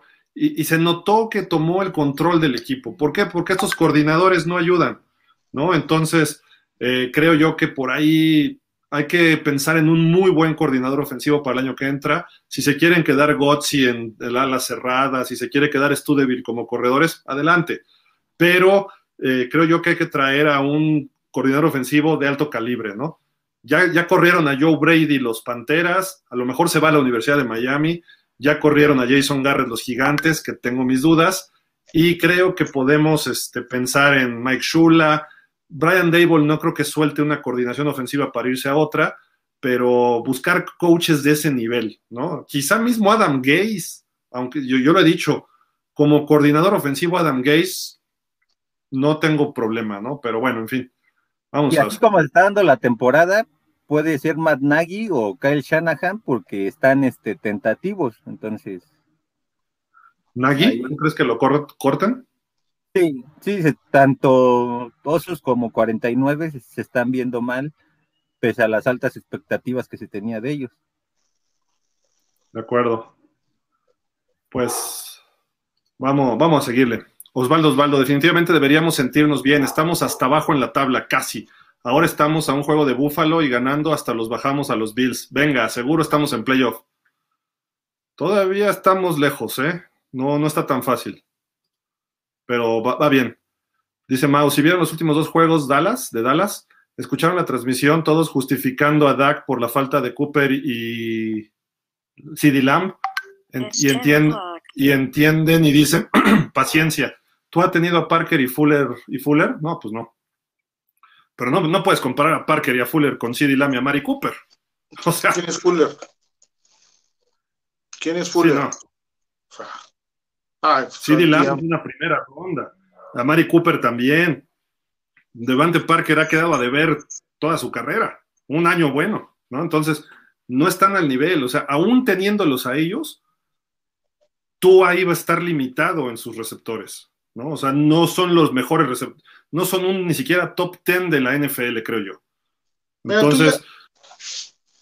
Deja los receptores, ponle que con ellos, pero con otra línea una línea, bueno, con esa misma línea, pero mayor nivel, o sea, una, línea que lo protegiera, con, ese, con, ellos, con Parker y con Fuller, y obviamente Waddle y Gesicki, se vería mucho mejor todavía el equipo.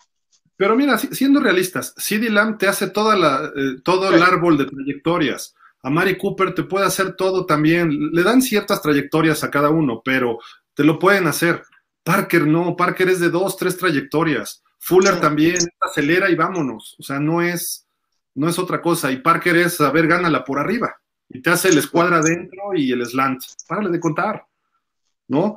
Eh, el, el, fade a lo mejor te lo hace, pero prácticamente es un recto, ¿no? Que vas pegado a la banda. Entonces, no te va a hacer stops, no te va a hacer el, el pase screen, no te va a hacer el hitch. Esos no los hace él. Quizá Fuller te puede hacer un poquito de eso.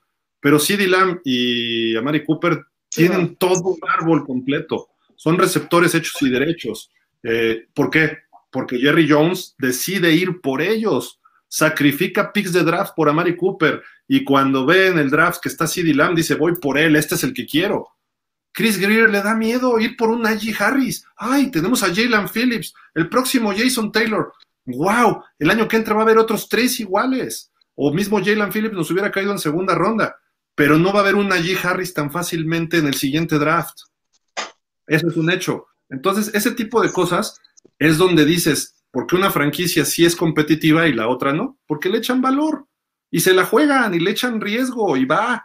A, veces es de feeling, a veces es de cosas que tenemos, ¿no? O sea, no nada más es de, ay, que el análisis, scout y que este... No, el año pasado dudaron hasta el final ir por Tua terminan llevándose a Austin Jackson, terminan llevándose a Noé Binogini, es, yo no quiero un gerente general tibio, ¿no?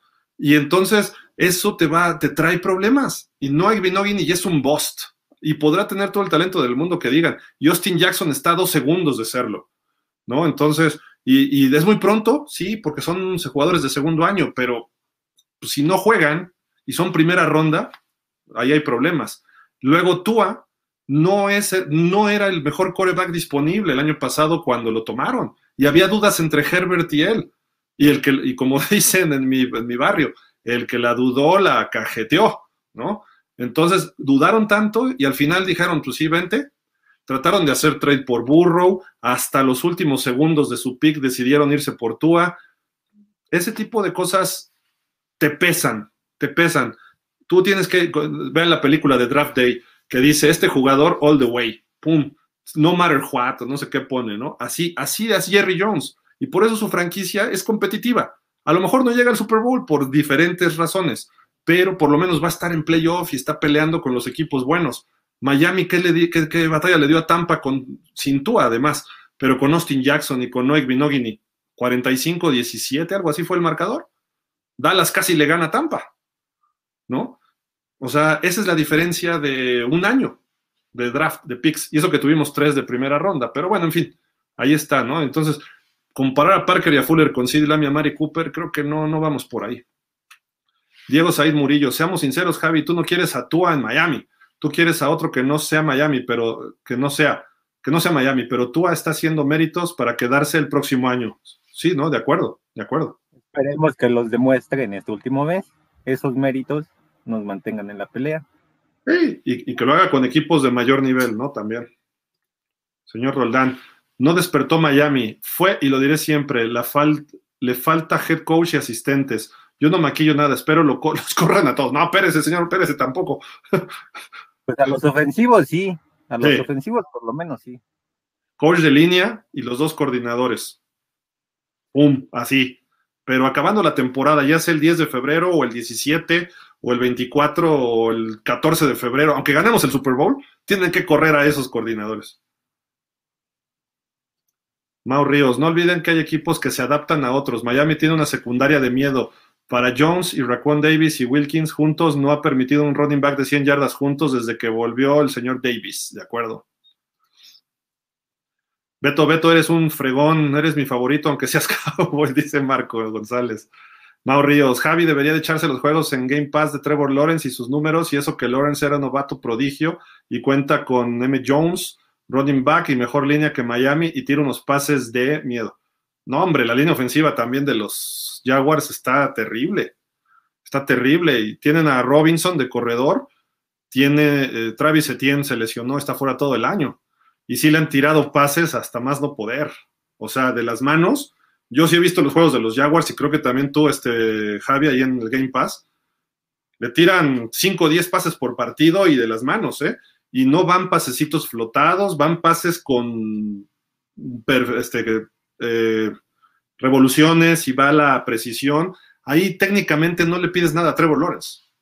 Entonces, el problema ahí es más allá del equipo, igual que en Miami, también hay problemas. En cambio, hay revolución, hay pases con revoluciones de Tua que sí hay problemas. Hay pases que no llega y alguien lo dijo, ¿no? Cuando fuera la jugada gratis, le echó todos los kilos y fue un pasecito de 30, 40 yardas el pase de touchdown de Hollins también echó hasta los hígados, ¿no? Ahí. Entonces, ese es el problema de Tua, la diferencia, que todavía tiene que trabajar en fundamentos, nada más. Y curiosamente aquí Trevor Lawrence puede tener una mejor temporada que Tua Tagovailoa el año que viene, porque él ya tiene su corredor estelar. Él ya tiene su corredor estelar para el próximo año y Tua, y Tua todavía no tiene ningún corredor estelar. Y sus receptores eh, no están tan bien tampoco, ¿no? Y tiene una ala cerrada que ya se lesionó, bueno, pero hasta ahí, ¿no? El señor Roldán dice, cuando Miami era top, tenía la marca de lunes por la noche de más triunfos. Sí, correcto. Por ahí todavía de los noventas, Miami seguía siendo el número uno. Ahora ya apenas vamos este año, después de no sé cuántos, ¿no? A un Monday Night. Carlos Rojiblanco, cada comentario de apoyo a tú, a Javi le pone pero, o alguien más lo logró parece que solo espera que falle para decir, ven, lo dije. no, no, lo que he dicho y lo sostengo es que ahorita Tua por él solo no ha ganado nada. Se ha ganado por el trabajo colectivo. Sí, de acuerdo. El Pipiri Pau, me interesa saber qué momento en la historia de los delfines los hizo llorar. Uf, uf. Super Bowl 19. Eso es lo que más me ha dolido. Peor que el 62-7, el Super Bowl 19. Por toda la expectativa, los récords de Marino, ¿no? O sea, todo eso. Sí, o sea, era favorito, así, o sea, todos, bueno, la mayoría creía que iba a ganar Miami. Y sí, duele. Era más equipo de Francisco. Pero, o sea, cómo limitaron a Marino. Y, y, además, en el segundo cuarto, pide un tiempo fuera Marino, se va con Don Shula, y Marino estaba llorando. Ves a tu coreback llorando, te pones a llorar y dices, ya valimos, gol, ¿no? Entonces, eh, obviamente Marino estaba chavito, estaba desesperado, y se le veían las lágrimas a Marino así de que no puedo, no puedo, no se puede, ¿no? Entonces, ese tipo de cosas, ahí sí, se, se, siente lo, lo, lo, que te da tu coreback, lo sientes y eso es lo que expresa uno como fan, ¿no? Entonces, y es lo que pasa desde el primer coreback que vimos jugar alguna vez hasta Tua, ¿no? Entonces, si Tua se ve así como que medio light y todo, dices, bueno, está bien, y así te sientes light y órale, qué padre. Si Marino se ve presionado y todo y funciona, qué padre también. Pero eso es lo que refleja y eso es un líder. Y lo refleja a sus jugadores y lo refleja a nosotros. No sé, Javi, ¿tú con qué lloraste con los Dolphins? El 62-7 y el retiro de Marino, porque fue mi primer juego, así que vi, este, bueno, del que tengo recuerdos así bien, ese 62-7 fue, fue doloroso. Sí. Mau Ríos, tú a 2, Bill Belichick 0, Brian Flores 3, Bill Belichick 2 y Bill Belichick con Tom Brady y super equipazos de verdad es donde más pierden. Hay que tenerle miedo a, Mac, Jones. jajaja, ja, ja. Si enfrentamos a Tom y los Super Pats, ya 100. Yo creo que este equipo de los Pats es más equipo que en otras épocas, ¿eh? Eh, como equipo. Y ese es el problema. ¿no? Sí, yo creo que su defensiva es muy buena, la verdad, y su frontal más todavía. Son muy eficientes esos cuates. Carlos Rojiblanco, el mejor cambio debe ser Javi Dallas y Beto Adolfin. Tómala, otra vez. Beto, yo estoy contigo, me quedo con tú, dice Drazen. Rafael Rangel, ya me preocupé. Beto, Mr. Rating es el único que ha acertado en pausa de los dos minutos a todas las victorias de Miami y ya lo vi dudar en el de Miami contra Nueva Inglaterra. Ups. No, pero yo también he dicho de Miami. ¿Qué pasó, Rafa? Ulises Quintero, Dak nos da, no da una sin receptores. Ah, ok. No da una sin, ok. Mau Ríos, a se le está olvidando las primeras temporadas de Dak Prescott, los récords de Dallas de sus primeras tres campañas y lo aguantaron y hasta cuántas campañas después puede calificar a Dallas. Calificó de novato y en su tercer año. O sea, yo no, no, no se me olvida. Ahí está. O sea, ha calificado 3 de 4 o no, 3 de 5 lleva, ¿no? Una cosa así. Y sí ha ido mejorando cada temporada. Juan Salvador Eduardo Serrano Herrera. Aunque nos duela, ahí está Marino con todos los récords sin campeonatos. ¿sí? Carlos Rojiblanco, al comentario de Beto de Prescott, que si no gana un Super Bowl es un asco, entonces quiere decir que Marino fue un asco. Uh, sí, no, ya, ya, lo platicamos, ¿no? Eso. Dice a Ramiro Castro, siempre será mejor los campeonatos a los récords. Ahí está Montana, no estuvo entre los más grandes pasadores. Cuando se retiró, sí era de los mejorcitos, ¿eh? Era como el cuartos, quinto. Pero pues si tienes todo en el mismo paquete, como Brady o como Manning, pues que mejor, ¿no? Mau Ríos dice, Alberto, el problema con los fans de Miami es que la palabra coreback en pases largos es pases largos y ya. No importan las W ni si tienes otras cualidades. Si no lanzas largo, no sirves. Así se piensa y no. No, creo que no es eso, ¿eh? Yo creo que hay mucha gente que dice, hay que ganar, pero también hay que ser realistas y ver que hay que ganarle a los equipos que hay que ganarle en el momento que tienes que ganarle. ¿No? O sea, no es lo mismo. ¿Qué, pasó con Tannehill en el 16? Le ganamos a Pittsburgh en Miami en la, en la, temporada regular. Le ganamos bien, con 200 yardas, no sé cuántas de allá. Y tuvo buen juego Tannehill. Tannehill ni siquiera llegó a los playoffs y Pittsburgh nos ganó y nos ganó, pero quedó el partido 30-15, una cosa así, pero Pittsburgh nos barrió en ese partido. Ok, estaba Matt Moore. Y no estoy hablando del coreback, sino estoy hablando de todo el equipo. Tienes que ganar en los momentos importantes, Mau.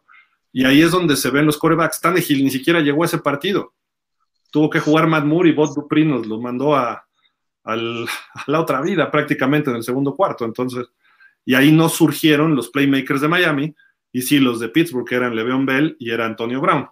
Eso es un ejemplo, nada más. Así tenemos que esperar que estos partidos surja Devante Parker, surja Miles Gaskin, surja Waddle, que Waddle crezca todavía más, Gesicki.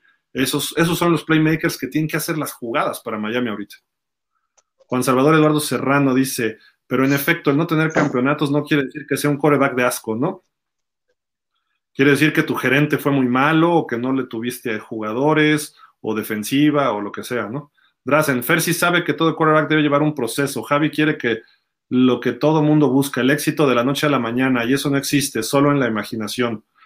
Pues sí, una imaginación que nos malacostumbró Marino, ¿no? El novato rompió la liga, ¿no? Ese es el problema. Jorge Urdapilleta, alguna vez tuvimos a Marino, nos faltaba defensa, después tuvimos defensa con Jimmy Johnson y nos faltaba coreback. Relájense, por favor, ahí vamos. Sí, de acuerdo. Javi, Burrow hace puras burradas, dice Drazen. y para muestra está el partido del pasado domingo. Eh. Dice Kilay, veto para presidente. Arrabal, Javi se empecina en hacer ver mal a Tua, pero un comentario, pero un comentario. Tua llegó la temporada pasada en plena pandemia, no hizo entrenamiento con el equipo, llegó prácticamente a jugar, venía de su lesión. Ahora sí ves que tiene que, que tiene antecedentes de lesión, ¿qué es lo que harías? Ponerle una buena línea y no lo hicieron.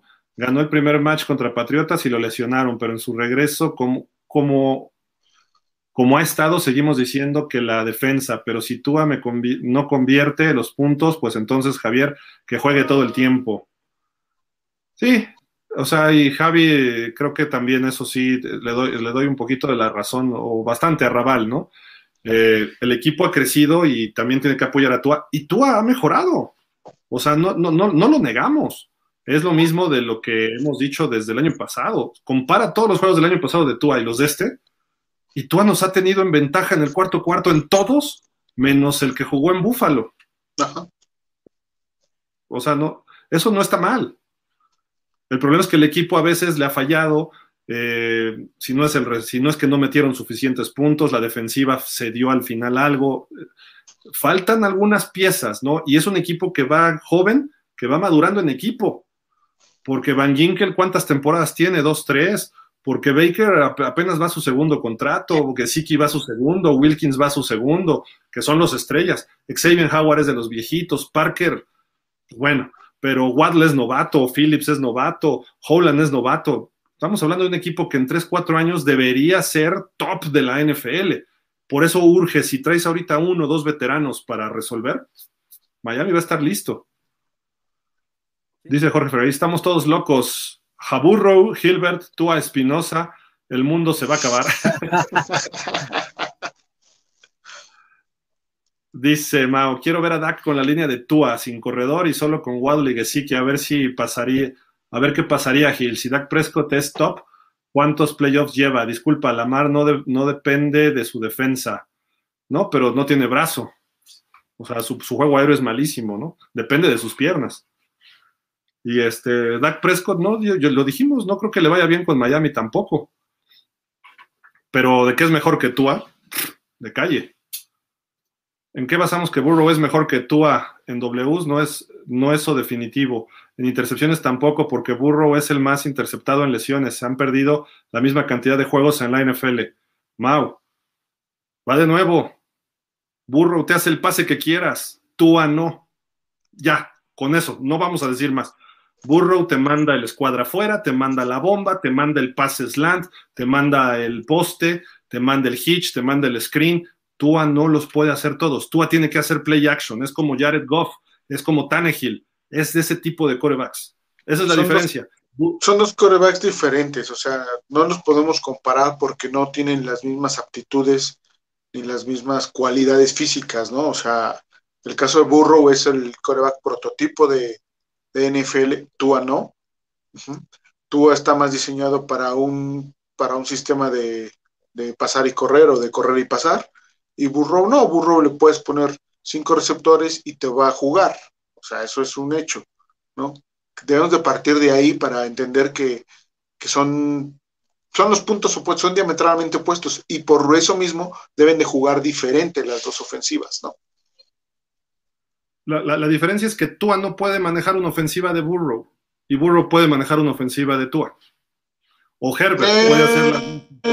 Mm, no estoy totalmente de acuerdo contigo porque ahí a lo mejor las, las, las, este, las read option no sé qué, qué también las puedo manejar, ¿no? Probablemente sí, entrenándolo, pero bueno, habría que verlo, ¿no? De acuerdo. O sea, tiene sus puntos a favor Tua, pero sí. a, a, lo que voy es que si tú lo metes a hacer eso, él lo puede cumplir. Y puede hacer el RPO o el play action igual o mejor que Tua, porque tiene el brazo para hacerlo. Y tiene sí. la movilidad todo está joven. Y fíjate, no a lo mejor, sí, y, y, a lo mejor a Tua le puedes abrir a lo mejor a los cinco receptores, ¿no? Y no te va a buscar a la opción más larga, ¿no? Sí, no. Pero sí te va a buscar a lo mejor a la opción más segura, por poner un ejemplo. Y es el caso de Herbert, de Trevor Lawrence. Estos tres corebacks son el coreback prototipo de la NFL. Tua no. Tua es un Russell Wilson que necesita ganarse tiempo en la bolsa o necesita que le bloqueen mejor, necesita de un juego terrestre, necesita del play action tipo Tannehill, tipo a lo mejor Garópolo, que depende de un juego terrestre más, más sólido, y eso les ayuda a potencializar su, su capacidad. Pero echa Tua en una situación de cuatro o cinco receptores abiertos con un minuto y medio, y Tua a ver qué va a hacer, ¿no? Ya lo dijo Fer no va a ir a buscar el pase de 15, 20 yardas entre, dos entre un profundo y un corner, porque no tiene la velocidad para ponerlo ahí. Va a tener que ir con el de 7 yardas que se salga, o va a ir al slant y luego azotar el balón.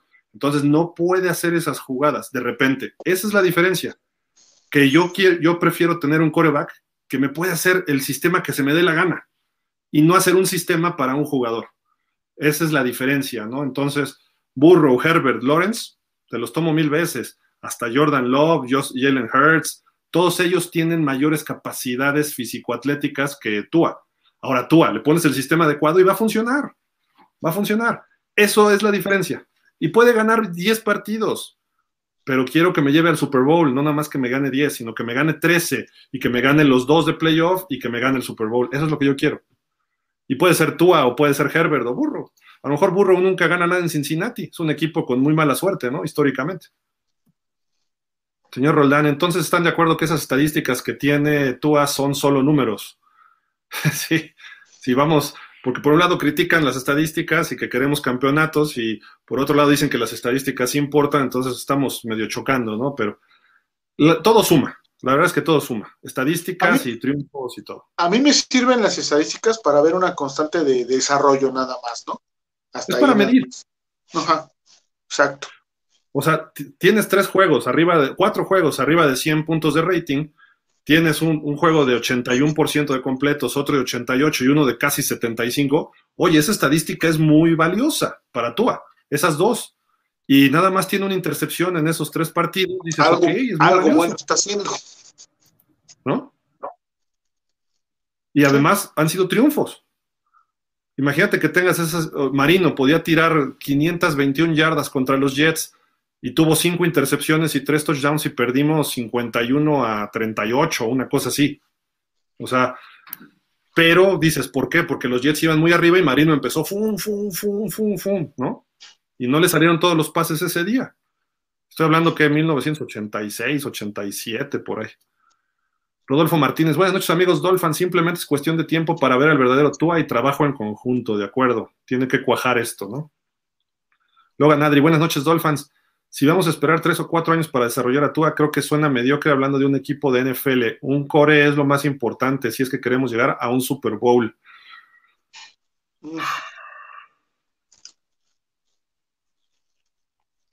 Creo que pues, se supone, aquí Ajá. se supone que un coreback ya en su tercer año ya te debe estar metiendo a, a pelear en playoffs por lo menos. Entonces no es tan descabellada la, la idea de Adri en ese sentido porque pues en estos momentos si a Burrow y a Herbert le pones las piezas que les hace falta, a lo mejor el año que viene ya están compitiendo por un juego divisional. Eh. Mira, la realidad es que Tua está en su segunda temporada. El año pasado lo hizo bien, este año lo hizo mejor, lo está haciendo mejor. El tercer año, digo, este año pase lo que pase, en el 2022 Tua nos tiene que llevar a playoffs. No sé cómo, pero nos tiene que llevar a playoffs. Y eso es la responsabilidad de Flores, del coordinador ofensivo en turno y del mismo Tua. Ese es el compromiso, y además porque Flores va a estar en su cuarto año de coach. El problema va más allá de Tua. Y del gerente general también, Gil, porque hay que ver qué, trae y qué, no deja ir, ¿no? Para mí, Raccoon Davis se puede convertir en el, en el Kyle Van de esta temporada, ¿eh? Sí, está jugando muy bien. Sí, me, refiero a que en el sentido de que está jugando muy bien y que lo deje ir. Ah, ya, ya te entendí, ok. No. Así como, como se fue Banoy, ¿no? No lo invoques, no lo invoques. No, no, no, digo, pero no sé, esperemos, esperemos todavía. De acuerdo. Arrabal dice, Prescott no lleva a ganar un Super Bowl. ¿Cuántos años tiene en la liga? Y si fuera el superestrella que dicen, y con ese equipo, ¿y cuándo ha colaborado para ganar el Super Bowl? Ese cambio jamás será positivo. Mejor tráete a Watson. Sí, no, de acuerdo. Watson creo que es todavía mejor. Y está más joven y tiene más, eh, más armas, ¿no? A lo mejor es más frágil, pero no sé. Estoy de acuerdo, Arrabal. No, Adri, no podemos hacer reestructuras y reestructuras porque no salieron las cosas. Ya parecemos el Cruz Azul del fútbol. Miami debe tener un core élite si queremos volver a la fiesta grande. Túa como suplente. Pablo Reyes, buenas noches, Dolphins. Vamos, en, vamos por buen camino. Sí, se está, se está funcionando bien el equipo ahorita. Rodolfo Martínez, están pensando que Tua no es el futuro de Miami y no estamos pensando que cabe la posibilidad que nos la esté guardando y no quiera seguir con el equipo para la próxima temporada. De acuerdo, eso es otro problema, Rodolfo, que muy cierto, muy, muy cierto. Esperemos que no ocurra tampoco eso, o sea, porque si no, entonces ahora, ¿de dónde vamos a sacar un coreback? ¿No? Arrabal dice, deberías estar cada ocho días, Alberto, para que haya equilibrio, porque siempre se le van a la yugular a Tua. Y así que para que ponga 400 yardas y 5 touchdowns, no va a ser suficiente, según la óptica de Javier. No seas así, Javi, dale derecho de réplica. Es que puede lanzar hasta 250 yardas si quieres, sea una constante que él te lance 250 yardas y te haga dos pases de anotación, pero que de esos dos pases, por lo menos uno sea la serie ganadora del partido, o te acerque, como lo dije hace rato, a que tu pateador pueda ganar el partido. Sí, hay que ver. Eh, eso es una parte de ser coreback, ¿no? También, nada más. O sea, y eso es una parte importante en la NFL, que saque los partidos importantes a lo mejor al final, ¿no? Y eso vamos a ver, ¿no? Y creo que nos puede, puede darse. Rodolfo Martínez, ojalá pasara a Miami a playoffs, se ve muy difícil, pero si sigue así el trabajo, se ve bien el futuro del equipo, de acuerdo. Rafael Rangel, gracias por la visita, Beto, nos vemos en pausa. Osvaldo Osvaldo, ¿sí sabe Beto que está en un programa de Dolphins? Creo que no. El Pipiripao. ¿Qué equipo del NFL en México es el más querido? Según la última eh, encuesta que hizo NFL México, eran los Pats, pero muy poquito arriba de Dallas y de Pittsburgh. Miami estaba como entre los el 6 y el 8, una cosa así. Nos mantenemos todavía en el top 10, pero debemos mejorar. Rodolfo Martínez, esta temporada está siendo de aprendizaje para novatos, entrenadores, etcétera. Puede que aunque no se califique, la próxima temporada vaya a ser la del despegue definitivo. Saludos y gran programa. De acuerdo, de acuerdo, este, Rodolfo. Gracias, gracias. Aquí los entrenadores, pues lo que estás obligado a cambiar son los coordinadores ofensivos y el coach de línea. Entonces, ya este aprendizaje ya no lo puedes, este tipo de aprendizaje ya no lo puedes tener la temporada que viene porque sería entonces seguir este carentes de autocrítica. Tercer año de Tua, tercer año de Austin Jackson, eh, tercer año de, ¿quién más estaba de esas? Este, Robert Hunt, Solomon Kindley, que Kindley no ha aparecido en toda la temporada. No sé, digo, esos jugadores ya tienen que consolidarse el año que entra. Mau Ríos, yo creo que Gil y Javi deberían deben decir, a mí me gusta más Herbert y Burrow que Tua porque en W no es la realidad. Tua gana más y al final la vemos otros que preferimos resultados o yardas, es de gustos, ¿no? Y tú di que te gusta Tua, no pasa nada, es lo mismo, es lo mismo. Cada quien su opinión, Mau, no hay problema. El asunto es que Tua tiene carencias. Es que aquí el problema no es tanto las carencias de Tua o que él, las Ws, como él le llama, no son gracias a Tua, son gracias al trabajo colectivo. Así es. Si fuera nada más por eso, Burrow iría invicto, Trevor Lawrence iría invicto, Justin Herbert iría invicto y Tua tendría dos, tres derrotas por él mismo, ¿no? Pero bueno.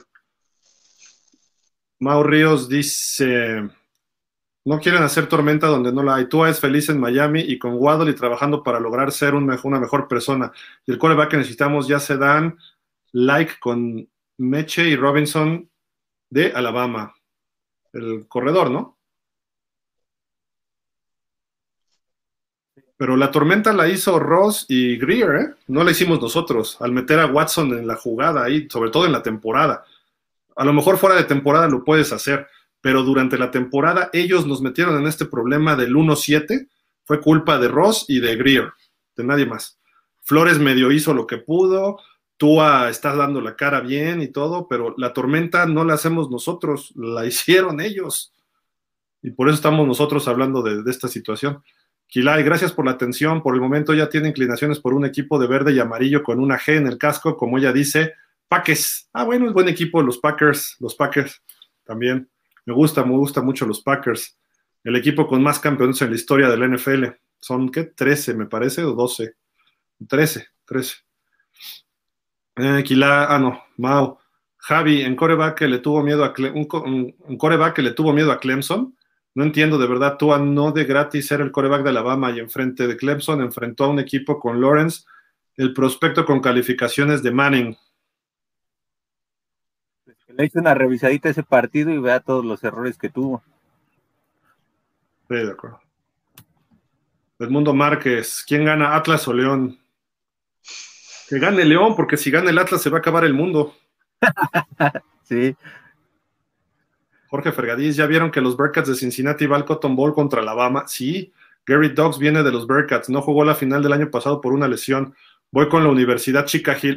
ok, sí, pues estaría bueno que, que se dé la sorpresa, pero está muy difícil porque este fin de semana Alabama dominó a Georgia cañón. Esos de Alabama. Ah, también el de Pittsburgh va a estar bueno, ¿no? Vamos a ver a, ¿cómo se llama? Este, Kyler Kenny, a Kenny. Kenny. A Kenny. Kenny. Kenny. Ah, sí, cierto. Kenny Ese es nuestro coreback. Ya, desháganse de Tua, recluten al de Pittsburgh, vámonos y tráiganse corredores, el de Michigan, y ya, olvídense de Russell Wilson y los demás, dejen a Brissett de reserva y vámonos con el novato. Ahí la llevan los delfines paso a paso, dice Edmundo Márquez. Mau Ríos dice, la defensiva promedio desde Houston 11 puntos recibidos por juego, la mejor defensa en las últimas cinco semanas en ese punto. Claro, si haces 12, ganas. Cuatro goles de campo de Jason Sanders en cinco intentos, que siempre falla uno, pues ya, ya con eso podemos ganar. Edmundo Márquez, mis hijos me dicen que los delfines de Miami están como los tiburones rojos del Veracruz, no ganan nada. Yo les digo que algún día llegarán al Super Bowl. Uy, los tiburones de. Esta sí fue violencia extrema. Señor Roland dice: además, la presión de Wilkins, pues en medio, hace que los mariscales lleguen a, a Phillips. Ah, ok, ajá. Por el medio, por el centro, hace que los mariscales lleguen a Phillips, de acuerdo. Mau Ríos, Phillips hubiera caído en la segunda, o sea, hubieran tomado a Peyton eh, Rousseau, Owe, Tryon, Kitty, Pay primero que AJ que Phillips. Sí, eso iba a pasar, así estaban rankeados.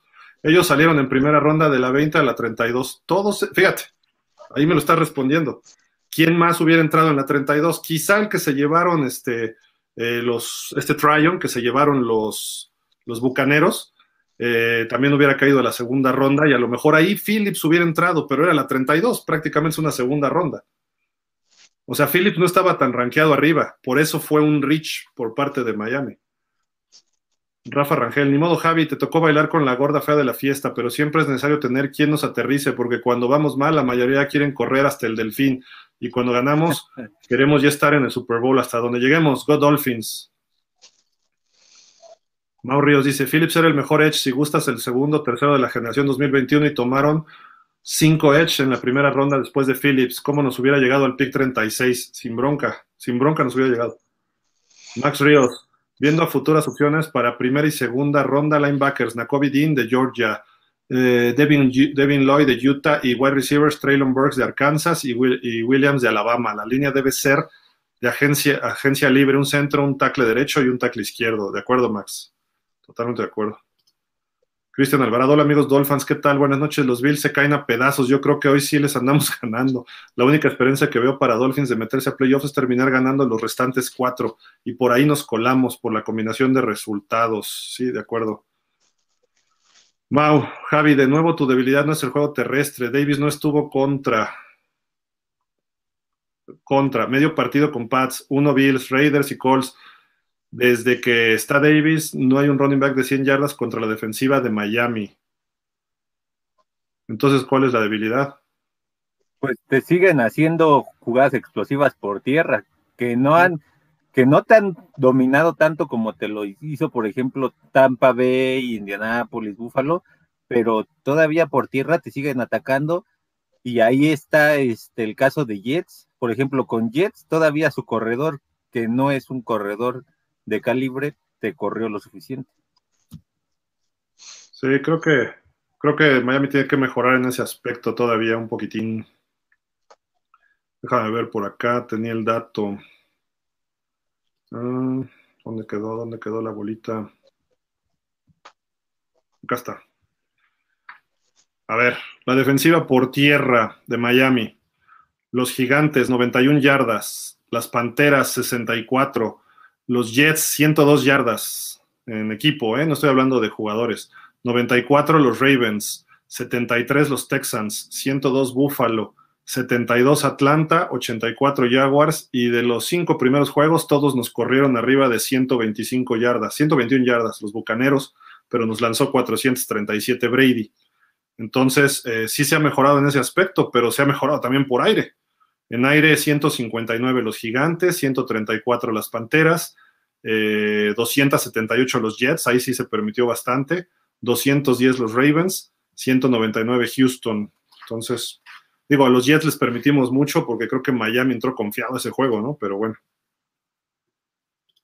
Drazen Spinochenko, no inventes, Javi, sigues defendiendo al tronco de Tannehill, no sabe lanzar, recuerda sus cuatro intercepciones, va a conectar quizás, pero lo preocupante es Henry.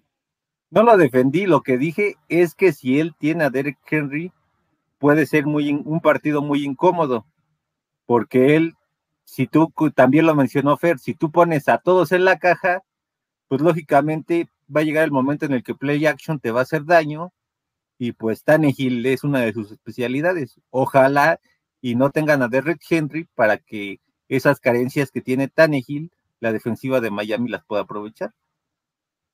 De acuerdo. No le pierdes, Beto, dice Drazen, esas cuatro rondas por Prescott. Cristian Alvarado, llegué un poco tarde. Ya hablaron del juego de ayer de los Pats, sí, un, poquitín hablamos de eso, que se dedicaron a correr y nunca se le, nunca se le aprendieron los Bills, lamentable. Mau Ríos, Gil, 33 de Mac Jones es de tochos por pase, no que él los anota solito, como que el 33% está bien. Si lo más importante es dar completos y que no le intercepten y repartir juego, tú está mejor que Mac ha jugado mejor tú así, claro. Jürgen Max, aprovechando que hay un cowboy en la transmisión, ¿por qué los Cowboys cortaron a linebacker Jalen Smith? ¿Por malo, por salario? ¿Hubiera sido un gran agente libre para Miami? Saludos. Yo insisto que sí, ¿eh? creo que sigue sin chamba, ¿no? Después de que lo cortaron los Packers. Sí, no está con nadie, ¿eh? bajó su nivel este año, pero fuera de eso, eh, pues es un, es un linebacker titular de 120 tacleadas por temporada, ¿no? Y su salario sí venía una renegociación cara y creo que por eso, por eso aplica, ¿no? Kit SP en JK. Y aquí se está viendo a Banoy, por ejemplo, Banoy se fue de Miami y volvió a agarrar su segundo aire. Ahí está la prueba de que sí te hacía un, falta un linebacker con más experiencia. Dice Mao, los porcentajes que les voy a pasar se refieren a los puntos que anota el coreback por pase de touchdown o por tierra. Herbert 61. Ah, ok, ya, ya era la aclaración, perfecto. Anota mucho por tierra Tua, ¿no? En situaciones de corto yardaje, él hace la read option bien ahí todo, los RPOs. Drazen, como novia de pueblo, Javi, ya comenzó a coquetear con Tua, ya es ganancia, vive el amor. Uh. Todavía no, lo dije. Cuando yo lo vea que responde en el momento importante, entonces empezaré a creer en él. Mau Ríos, a ver, muchachos, no cambien lo que, lo que comentan. Se dice que Tua gana por su defensiva y equipos especiales. Lo que les estoy mostrando es que Mac Jones y Burrow reciben más ayuda de su equipo para ganar. ¿Quién está cambiándolo? Lo, que decimos no es, el resultado. Tú te vas a puros números, Mau. Y los números no lo es todo en el fútbol americano. Eso, es, eso está bien para el fantasy. Eso está bien para hacer análisis de números. El fútbol americano es de desempeño en el campo de juego. Es de talento. Es de cómo desarrollas una jugada. Eh, y eso es lo que se ve en los coaches. Y por eso hay tanta crítica contra Tua, porque los exjugadores que hoy son analistas lo están acabando técnicamente. Técnicamente Tua tiene carencias, que no es un nivel de coreback prototipo, como dice Fer. Burrow, Herbert, Lawrence, Jordan Love, Jalen Hurts, que son de sus generaciones, échale para atrás, Josh Allen, eh, échale para atrás, Sam Darnold. Sam Darnold no ha triunfado en la NFL, pero tiene 10 veces más talento que Tua. Pero no ha triunfado en la NFL porque los números no se le han dado, porque cayó en los Jets, que están pésimos. Y Sam Darnold ahora en Carolina se ha lesionado y tampoco le han sabido explotar. Eh, Zach Wilson tiene el talento, vamos a ver si funciona. Trey Lance tiene mucho talento. Justin Fields tampoco se le han dado las cosas bien con Chicago. Es un año, vamos a verlos en dos, tres años también a ellos. Pero bueno, ese es el asunto no es nada más ver los números. Si por fuera por números, pues Dan Marino es el mejor de todos los tiempos. Y ya lo dijeron. Viene el factor de campeonatos, viene el factor de que también eh, salarios. Por eso es profesional, porque si, fuéramos nada más por números, pues lo jugamos en el Madden o lo jugamos en Fantasy. Y eso, pues, Patrick Mahomes es el mejor. El mejor salario, las yardas, los touchdowns y todo. Pero ya cuando ves a Patrick Mahomes jugando, un tipo que te puede lanzar por aquí, por acá, por acá, con la zurda, viendo para allá y para allá. O sea, ¿eso quién lo tiene? Mahomes nada más, aprendió del béisbol. Brady no tiene esos talentos. Brady no es un coreback prototipo, quizá en la altura. Pero Brady es un coreback de la vieja guardia de, bolsa de protección. Pero ¿qué hace? Que saca los partidos al final porque el tipo tiene una frialdad para hacerlo, punto. Tiene brazo aceptable, tirándole a bueno, eh, no es el mejor en ese sentido, pero tiene con qué defenderse. ¿Y qué es lo que hace? Pues pases de dos segunditos, pum, pum, pum, y así ha ganado Super Bowls para protegerse y tener una carrera más larga. Y en un sistema con un, el mejor coach que existe en la NFL actualmente se llama Bill Belichick, lo vimos anoche, y eso le sacó jugo hasta un coreback como Mac Jones. Dice, ¿para qué le pongo a lanzar pases a un novato de que lance uno o tres? Es lo mismo si hubiera tenido a Brady, probablemente hubiera hecho el mismo plan de juego. O sea, sin que, sin que lance. Hemos visto partidos ahí en Búfalo con peores vientos de esas 70 kilómetros por hora, entre Marino y Kelly, que los dos no daban una, ¿eh? Lanzaba Marino su pase y se iba así, y se caía. O Kelly mandaba su pase y se venía al piso. Y estás hablando de eh, gunslingers de gran clase. ¿Qué es lo que hizo Belichick? Sacarle jugo a lo que tenía, nada más. esa es la diferencia. Entonces, pues, no sé, Mac Jones a lo mejor no tenga mejores eh, números que Tua, ni Burrow, pero 10 millones de veces son mejores corebacks en el perfil scout que cualquier que Tua. ¿Y Tua puede ser campeón? Sí, sí lo puede ser, no estoy en contra de eso, pero hay que arroparlo, como arroparon a Drew Brees, como arropan a Russell Wilson, como arropan a Chad Pennington los Jets con Bill Parcells, hay que arroparlos. Eso, esa es la diferencia de estos corebacks. Mike Nava, se me cae un ídolo. Pensé que Javi sería firme en no creer en Tua hasta que gane por sí solo. Era del team Javi. Lo, sostengo todavía, pero sí tengo que reconocer que ha mejorado estadísticamente y su desempeño individual. Entonces, ojalá y él me, este, me haga cambiar su perspectiva teniendo series ganadoras en lo que resta de la temporada o a lo mejor el año que viene. Ya no se dependa tanto de la defensiva y de los equipos especiales. De acuerdo. El Pipiripau, go, Pipiripau, go Cowboys. No, ¿qué pasó, Pipiripau? ¿Cómo? ya se fue el Cowboy, ya, ya. Mao, Gil, Javi, sean, seanme honestos, acabando cada jornada ven todos los partidos completos de la semana. Creo que cuando hablan de Burrow, Herbert y Jones, se quedan con números y highlights y piensan que no falla. Mau, yo he vivido de esto 25 años. Yo he visto todos los partidos en highlights, muchos de ellos en resumen, grabo partidos, me los echo, veo los análisis de coaches, eh, veo los análisis eh, favorables, los en contra. Eh, a lo mejor ustedes no tienen todo ese tiempo, Mau, porque están estudiando o porque están trabajando, pero yo vivo de esto, del análisis de fútbol americano, jugué fútbol americano, trabajé para los Dolphins cuatro años, he platicado con coaches, he platicado con jugadores. Entonces, eh, tu comentario no viene al caso, te soy sincero, porque Javi tiene contratado el Game Pass, ve ahí sus asuntos, ve ahí todos los partidos, y si ve los highlights o no ve los highlights, no importa. A mí me da la impresión que tú nada más ves las estadísticas finales, eso es lo único que veo. Y además mal interpretadas muchas veces, Mau, ese es el asunto. Entonces, eh, siéntate a ver el partido, analiza el desempeño en el campo de juego y luego agrega las estadísticas. Sí, el 88% de pases completos de tú es fabuloso. ¿Cuántos pases le tiraron? ¿Cuántos pases mandó mal? Eh, su técnica de lanzar, si se plantó bien, si ya no le duele la cadera. Todo eso lo podemos desglosar. Y tan es así que yo narro los partidos y voy tocando punto por punto, jugada por jugada. Y si se puede, de los 22 jugadores del partido, así lo hacemos. Entonces, no te quedes nada más con estadísticas, búscale más, búscale más y busca eh, aprender más allá de las estadísticas. Las estadísticas son un punto importante, sí, pero si así fuera, Marino nos hubiera dado 10 campeonatos. Entonces hay que ver por qué Marino no fue campeón. Esa es la única situación. Y cuando tienes que evaluar a dos corebacks, tú dime quién se parece más a Dan Marino. ¿Túa? ¿Quién se parece más a John Elway? ¿Túa? ¿Quién se parece más a Joe Montana? ¿Túa? O sea, esa es la, pregunta. ¿Quién se parece más físicamente en su desempeño en el campo? Y ya después me dices, si tú vas a vivir de play actions, Jared Goff te llevó a un Super Bowl, ¿sí? Pero lo perdió y no pudo hacer nada en el Super Bowl ante una defensiva de Belichick. ¿Y qué está haciendo con Detroit? Play actions.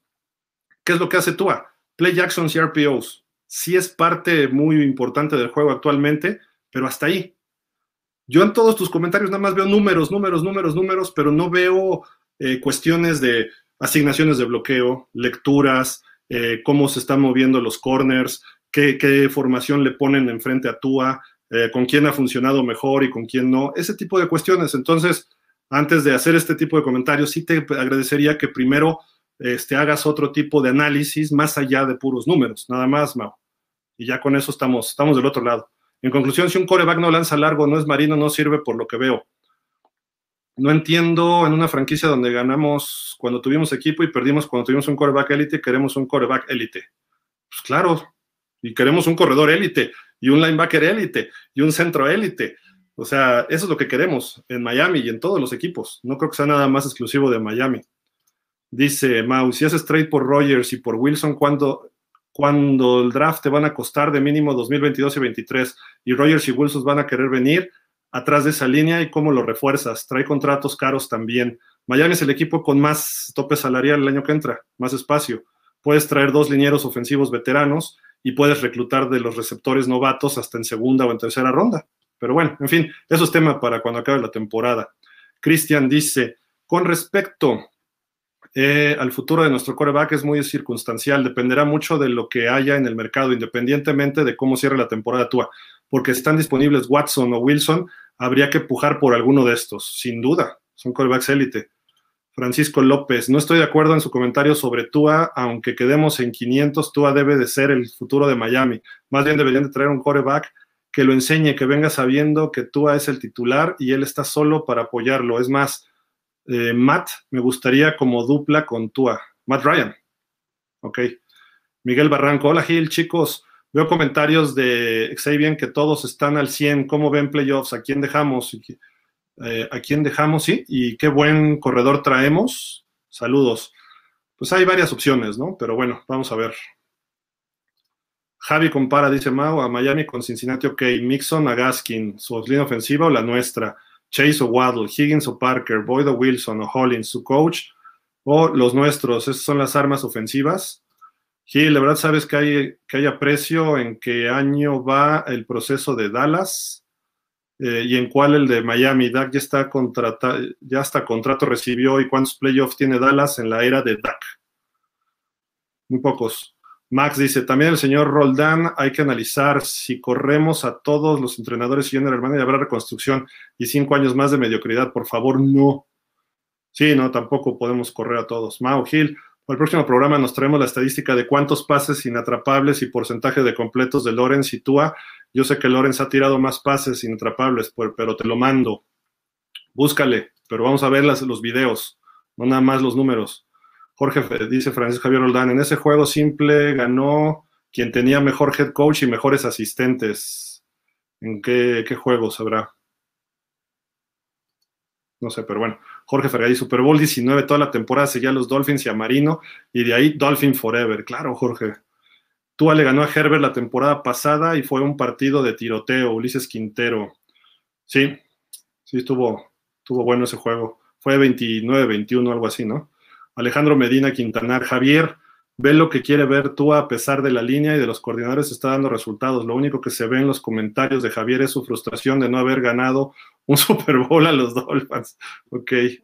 No, porque si fuera así, los hubiera dejado de, seguir desde el 1.15 y no es así. Nada más lo que yo estoy tratando de decir es que su desempeño tiene que empezar a ser de un quarterback respetable en esta liga.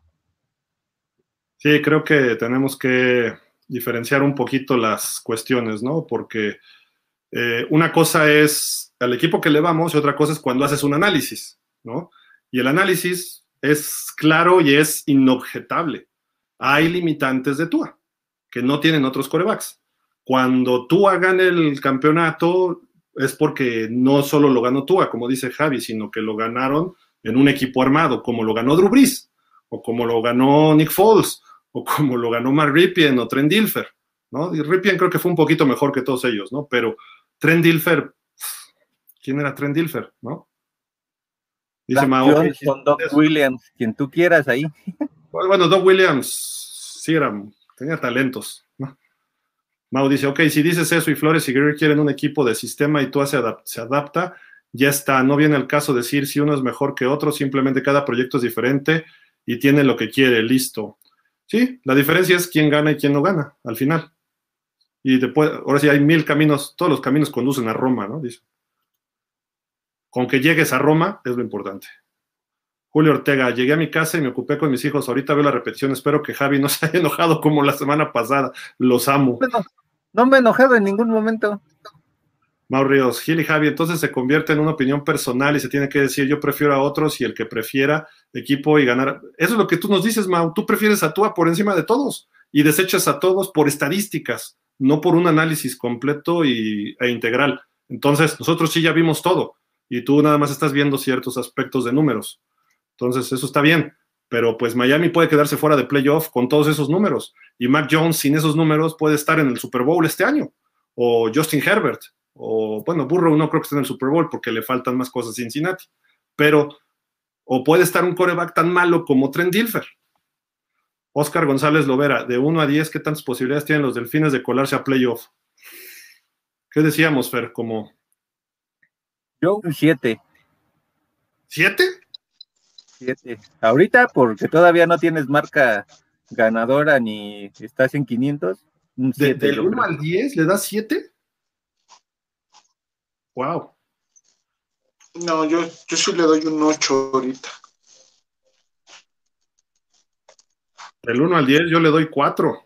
O sea, Miami está fuera de playoff ahorita. No hay. Tiene que ganar sus cuatro partidos. Eh, sí, son partidos algunos accesibles, pero si los equipos buenos siguen ganando, nos vamos a quedar fuera. O sea, no dependemos de nosotros mismos. No controlamos el futuro. Ese es, eh, por eso digo que Miami está en 4. Cuando estemos en 500, después de ganarle a los Jets, estaremos en 50 o en el 5. Y ahí a ver cómo están cayendo los otros equipos en dos semanas. Pero digo, obviamente Denver va a jugar con Raiders y Chargers con Kansas y eso nos va a beneficiar. Pero ahorita lo importante es ganar juego por juego. Seguimos en el, en el modo playoff. Entonces, a mí, si me dices qué posibilidades hay, cuatro. Perdón que lo diga así, pero pues es que vamos con marca perdedora, 6-7. A pesar del buen momento. Pero bueno, a lo mejor estoy, estoy siendo muy crudo, pero eh, espero que esto cambie en dos semanas y estemos ya en un 7, para mi gusto. Ya ustedes me dirán, a lo mejor estamos, a lo mejor ustedes ya lo brincan al 9, pero y hay que ver también cómo van cayendo los otros equipos, ¿no? Yo me quedo en el 8 hasta el final de la temporada, o sea, contando que que Miami va a ganar sus cuatro partidos, ¿no? Ok. Ah, ok. Tú pones ocho al final y dependiendo qué resultados, ¿no? Ok. Yo ahorita sí le pongo cuatro. Ahorita estamos fuera, fuera de todo. Somos el último de la lista. Mao dice, cuando los datos favorecen a Tua, dicen, no ha jugado más Herbert y Burrow que él, y cuando se trata de, de tenernos que calificar, si le dan las dos temporadas a Tua completas, seamos coherentes. Exacto, Mao, hay que ser coherentes. A ver, Ignacio, vamos a hacerlo más fácil, lo más sencillo para todos. Dentro de esa coherencia que, que pides, Mau, o sea, estoy de acuerdo contigo, hay que ser coherentes. Y si somos coherentes, tenemos que esperar hasta el siguiente año. Así de simple. ¿Para qué? Para poder hacer un balance completo y entonces sí poder decir, a ver, en esto es mejor burro, en esto es mejor Tua, en esto es mejor el que ustedes quieran, ¿no? Y el tiempo le dará la razón a quien, a quien la tenga en su momento, ¿no? O sea, probablemente sí, a lo mejor eh, Burrow se vuelve el quarterback de las superestadísticas y le pasa lo que a Marino. Y nunca gana, ¿no? Y a lo mejor Tua no se vuelve el Marino, pero gana, o, es al revés, ¿no? Y, y Tua es un boss eh, para su próxima vida y no va a pasar de ahí. Entonces vamos a esperar, vamos a ser un poco más pacientes. No querramos definir si son buenos o malos en esta temporada. Hoy. ahorita, ¿cómo se están comparando? Sí, sí se puede ver, pero ya el balance general, pues no. O sea, obviamente no. Normalmente se requieren tres años. Tan es así que los contratos son a cuatro con una opción a quinto de las primeras rondas, y ahí es donde evalúan si le dan el quinto año, como a Baker Mayfield, o ya le extienden su contrato de forma de veterano, ¿no? Y Baker Mayfield no ha dado el ancho, apenas está en su quinto año y a ver si le dan contrato extensión. Eh, a Dak Prescott le dieron esas extensiones así también de quinto año, perdón, no de quinto año, eh, le dieron el franquicia, el contrato de jugador franquicia para ir ganando esos años, para ver si les daba el Super Bowl, que es lo que se espera en Dallas. Esa es la diferencia de Dak Prescott a Tua. En Dallas, cuando tienen a Dak Prescott de titular o tenían a Tony Romo, no pensaban en que nos vaya a meter a playoff pensaban en que tenemos que ganar el Super Bowl con este coreback. Y tanto Romo como Dak Prescott, pues sí, en ese sentido han quedado a deber. Pero ya quisiéramos un Romo o un Prescott nosotros que nos mete a playoff cada año, aunque ahí fallen, ¿no? esa es la diferencia. Si tú nos, nos mete a playoff cada año, en, eh, te, lo, te lo compro, te lo compro, adelante. Ignacio Craxanova, hola tío Dolphin, Dice, ¿qué pasó con Lindsay? No lo vio el juego pasado, estuvo inactivo, ¿no? Este, se resintió, creo que el cuello era, ¿no? Su problema. Sí, creo que va a estar inactivo por lo menos un par de semanas. Sí. Max Ríos dice, ya sabemos que quiere Javi que el equipo cambie el enfoque ofensivo y tener juegos del 41-42 y así gane todos los juegos al final, aunque la defensa sea un asco. Pues simplemente que sea consistente y que haya un balance en el equipo que si tú estás a lo mejor perdiendo este 17-14, la última ofensiva sea responsabilidad de Tua y él mismo demuestre que tiene ese calibre para ser líder o un coreback franquicia. Yo, yo, yo te lo pongo así, Max. La NFL actual está hecha para los corebacks. Si tu coreback no puede meter arriba de 30 puntos por partido, no sirve. No sirve. Si estamos hablando de la era de Marino, era otro rollo. Si estamos hablando todavía en los noventas, era otro rollo, era un intermedio. Pero tú qué necesitas? Que tu coreback te meta 35 puntos de ofensiva. Si tu defensiva mete dos touchdowns y quedas 50 y tantos puntos, qué bueno. Brady te mete cuatro pases de touchdown por partido, te puede meter otros cinco, este, Mahomes, Rodgers, eh, agreguemos un jovencito, Josh Allen nos metió que 35 puntos. E, ese tipo de, de corebacks te tienen que generar arriba de 30 puntos por partido con los sistemas actuales, con lo que hay de NFL. Entonces, si yo sí quiero un coreback que meta 40 puntos y quiero que mi defensiva me deje en, en 11 como la de los Dolphins. Ya si mi coreback mete 13 y ganamos 13-10, bueno, te lo compro. Pero yo quiero que mi coreback sea capaz de meterme 40 puntos por partido sin bronca, como lo hace Josh Allen, como lo hace, eh, como lo va a hacer Trevor Lawrence en su momento, cuando tenga más equipo o más experiencia, como lo ha hecho Justin Herbert en sus dos temporadas, o como lo puede hacer Burrow potencialmente. Todavía no lo han hecho, pero lo van a hacer. Y Tua no le veo eso. Tua necesita que la defensiva deje en 11 puntos a los rivales y Tua meta 24. Pero cuando llegue Buffalo o Tampa, nos van a meter 40. Entonces ahí va a tener que Tua meter 40. ¿Y tiene la capacidad de hacerlo? Esa es la pregunta, ¿no? Entonces, sí, eso es, Max. Diste en el clavo y qué bueno que lo, lo, lo preguntaste así, porque justamente es eso. Arrabal, lo que no hay que olvidar es que estuvieron a punto de echar a perder toda la, la, temporada y al interior del equipo debe haber una real autocrítica y salir varias personas, porque como dice Javi, se puede maquillar lo triste que fue tu desempeño al principio. Por el buen cierre hay que tener mucho ojo en eso. Sí, de acuerdo. Jorge Galicia, buenas noches, Dolphins. La línea ofensiva está mal, ¿por qué no probar a Solomon Kindle el año pasado? Estuvo jugando bien. Sí, este año lo mandaron a la banca, ¿no? Dice Jorge Fergadís, running back Jerome Ford, 1242 yardas en 200 acarreos, 19 touchdowns, cuarto año de los Bearcats, 13-0. ¿Los pueden juntar en Miami? Ah, estaría bueno eso. El coreback es bueno, estarán en el Cotton Bowl contra Alabama 12-1 y ni, ni, ni, muy odiado head coach, mi muy odiado head coach Nick Saban y su corredor con 1071 en 241 acarreos. Mau, a ver, analicemos la temporada en este foro. Hill dijo que Raiders y Colts eran mejores que Miami, entonces eran derrotas seguras. Se perdió contra Atlanta Jacks, pero se le ganó a Ravens. Vamos un partido abajo, ok. Héctor Romero, buena noche. A principio de temporada queríamos correr a todos. Eh, ahora ya hablamos de continuidad. Sin duda se está mejorando. Gil, ¿puedes adelantar algo de las sorpresas del programa? Saludos. Mm, no sé cuáles sorpresas, pero saludos, saludos, este, Héctor. No, Gil, no seamos así. Entiendo que nos gusta tener la razón, pero no es verdad que Phillips no está bien rankeado. Revísalo y decir que nos siguen corriendo de todos. A todos, Miami es top 10 contra la carrera. Sí, ha mejorado, ha mejorado. Y lo estamos diciendo. Nunca hemos dicho lo contrario. Y había mejores rankeados que Phillips, que Jalen Phillips, sí. Estaba Quitty Pay, estaba el mismo Rousseau. Entonces ahí ya de entrada. Gracias, Spinochenko. Chicos, Sam Darnold puede tener todo lo que ustedes digan, pero en la cancha no lo demuestra. Iba bien porque traía a McAfee, pero se lesionó su corredor y mismo caso que Tannehill, se fueron para abajo. Para él, el tiempo que lleva Darnold en la NFL ya fue, no despegó y va a terminar de suplente, ¿sí? Como Josh Rosen, ¿no? O sea, creo que por ahí, creo que por ahí va, por ahí va todo el, todo el rollo, ¿no? También con él. Y vámonos rapidísimo. Mau Ríos dice Sam Darnold cayó en los Jets y tú en Miami. En el 2019 éramos el peor roster. Cuando quieren criticar a Tua, agarran los números y cuando son a favor, hay que verlo, están no están siendo justos. Pues estamos hablando de puros números, este Mau, no estamos hablando de realidades. Mau, Gil, de este lado también los veo todos y tampoco soy, soy un simple fan, respeto mucho tu trayectoria, pero creo que son visiones de cada quien. Tener un marino no es el éxito, todos están para ganar. Sí, claro, pero nada más gana uno al final, ese es el problema. Jürgen Max, el fútbol americano no es unidimensional, es multifactorial, las estadísticas muestran tendencia. Por ejemplo, una intercepción se va al coreback, pero muchas veces es culpa del receptor, pase bateado, en lluvia, etcétera, pero estadísticamente es error del coreback.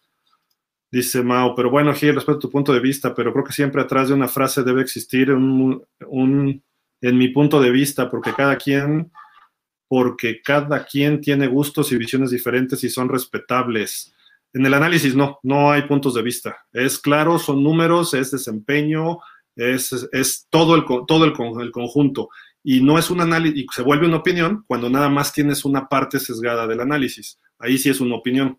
Entonces, cuando ya ves un panorama completo, dices, aquí está esto, y le puedes poner una calificación. Y, hay forma de evaluar y de calificar y de cuantificar todo eso, ¿no? Lo único que no se puede cuantificar en el fútbol americano es el liderazgo. Todo lo demás se puede cuantificar. Y tú que eres de números debes saberlo. Esto lo están volviendo una guerra de corebacks cuando es una competencia de equipos y al final lo importante es ganar y el que gane primero habrá logrado el objetivo. El tiempo lo dirá en dos años o más. Ya lo dijiste, es equipo. El coreback es el jugador más importante, es como un pitcher en béisbol. Ignacio Craxanova, hay que hacer una sesión especial para Mau Ríos. Neta, no entiendes. Tua no es un coreback élite en este momento y le falta mucho. Bravo, estoy totalmente de acuerdo. Esperemos y dejemos que el proyecto camine y el equipo haga lo que planeó, tener talento en todos lados y no depender de nadie ni ser un gran equipo. Dice Rafa Rangel, no soy analista, para eso lo sigo ustedes, caballeros, pero volviendo al juego de Pats contra Bills, ambos equipos y corebacks los vi con más aplomo. Bills, aunque perdió, pudo haber sacado el juego hasta el último minuto. Soy Dolphins desde finales de los 70 y los apoyo de corazón, pero aún no veo un equipo que pueda colarse a playoff, aunque mi corazón lo quiera. Jorge Fergadís, hermanos Dolphins, partiendo de que todos amamos a los Dolphins, yo propongo que se haga un programa donde comparemos a los tres, Burrow, Herbert y Tua. O sea que nos demos hasta la con la cubeta siempre y cuando con respeto. Ok. Arrabal dice, fueron, los, fueron tres partidos los que deberíamos haber sumado, Jaguares, Raiders, Colts, estuviéramos 9-4 y líderes de la conferencia, no solo de la división, pero tendríamos un espejismo en los coaches ofensivos. Y lo triste sería que no corregimos, corregirías tus debilidades. Prefiero esta situación, pero realmente corregir que no necesariamente sea reconstruir, puesto que ya tienes una base, ¿de acuerdo? Lawrence no sirve, Wilson no sirve, Fields no sirve. Entonces, para este criterio, si dicen que ellos no tienen equipo, pues tampoco Miami, ¿ok? Eso ya es una posición bien radical. Mau Ríos, pero al final los amo, no es personal. Siempre seremos enfermos del mismo cáncer. Al final el equipo va por el camino correcto. Jóvenes, talento por todos lados y pase lo que pase, ahí estaremos. Exacto. Max Ríos dice, y ellos casi tienen los mismos juegos que Tua. De acuerdo, Jorge Galicia, Tua puede llegar a ser un buen coreback, solo necesita un equipo más completo, sobre todo un buen corredor y un receptor que pueda jugar todas las semanas. Exacto. Arrabal, a Darnold lo puedes traer de backup a Miami porque ya tuvo muchos años y no tiene pasta de titular, pero igual y pudiera ser un buen backup. Uf, acabamos. Traemos a Darnold y lo dejamos con Tua y sería como este Woodley y Stroke, ¿no? Hasta que llegue un coreback élite y ya, los mandas a la banca los dos. Exacto. Pero en fin, este Fer, vámonos porque nos echamos tres horas ya.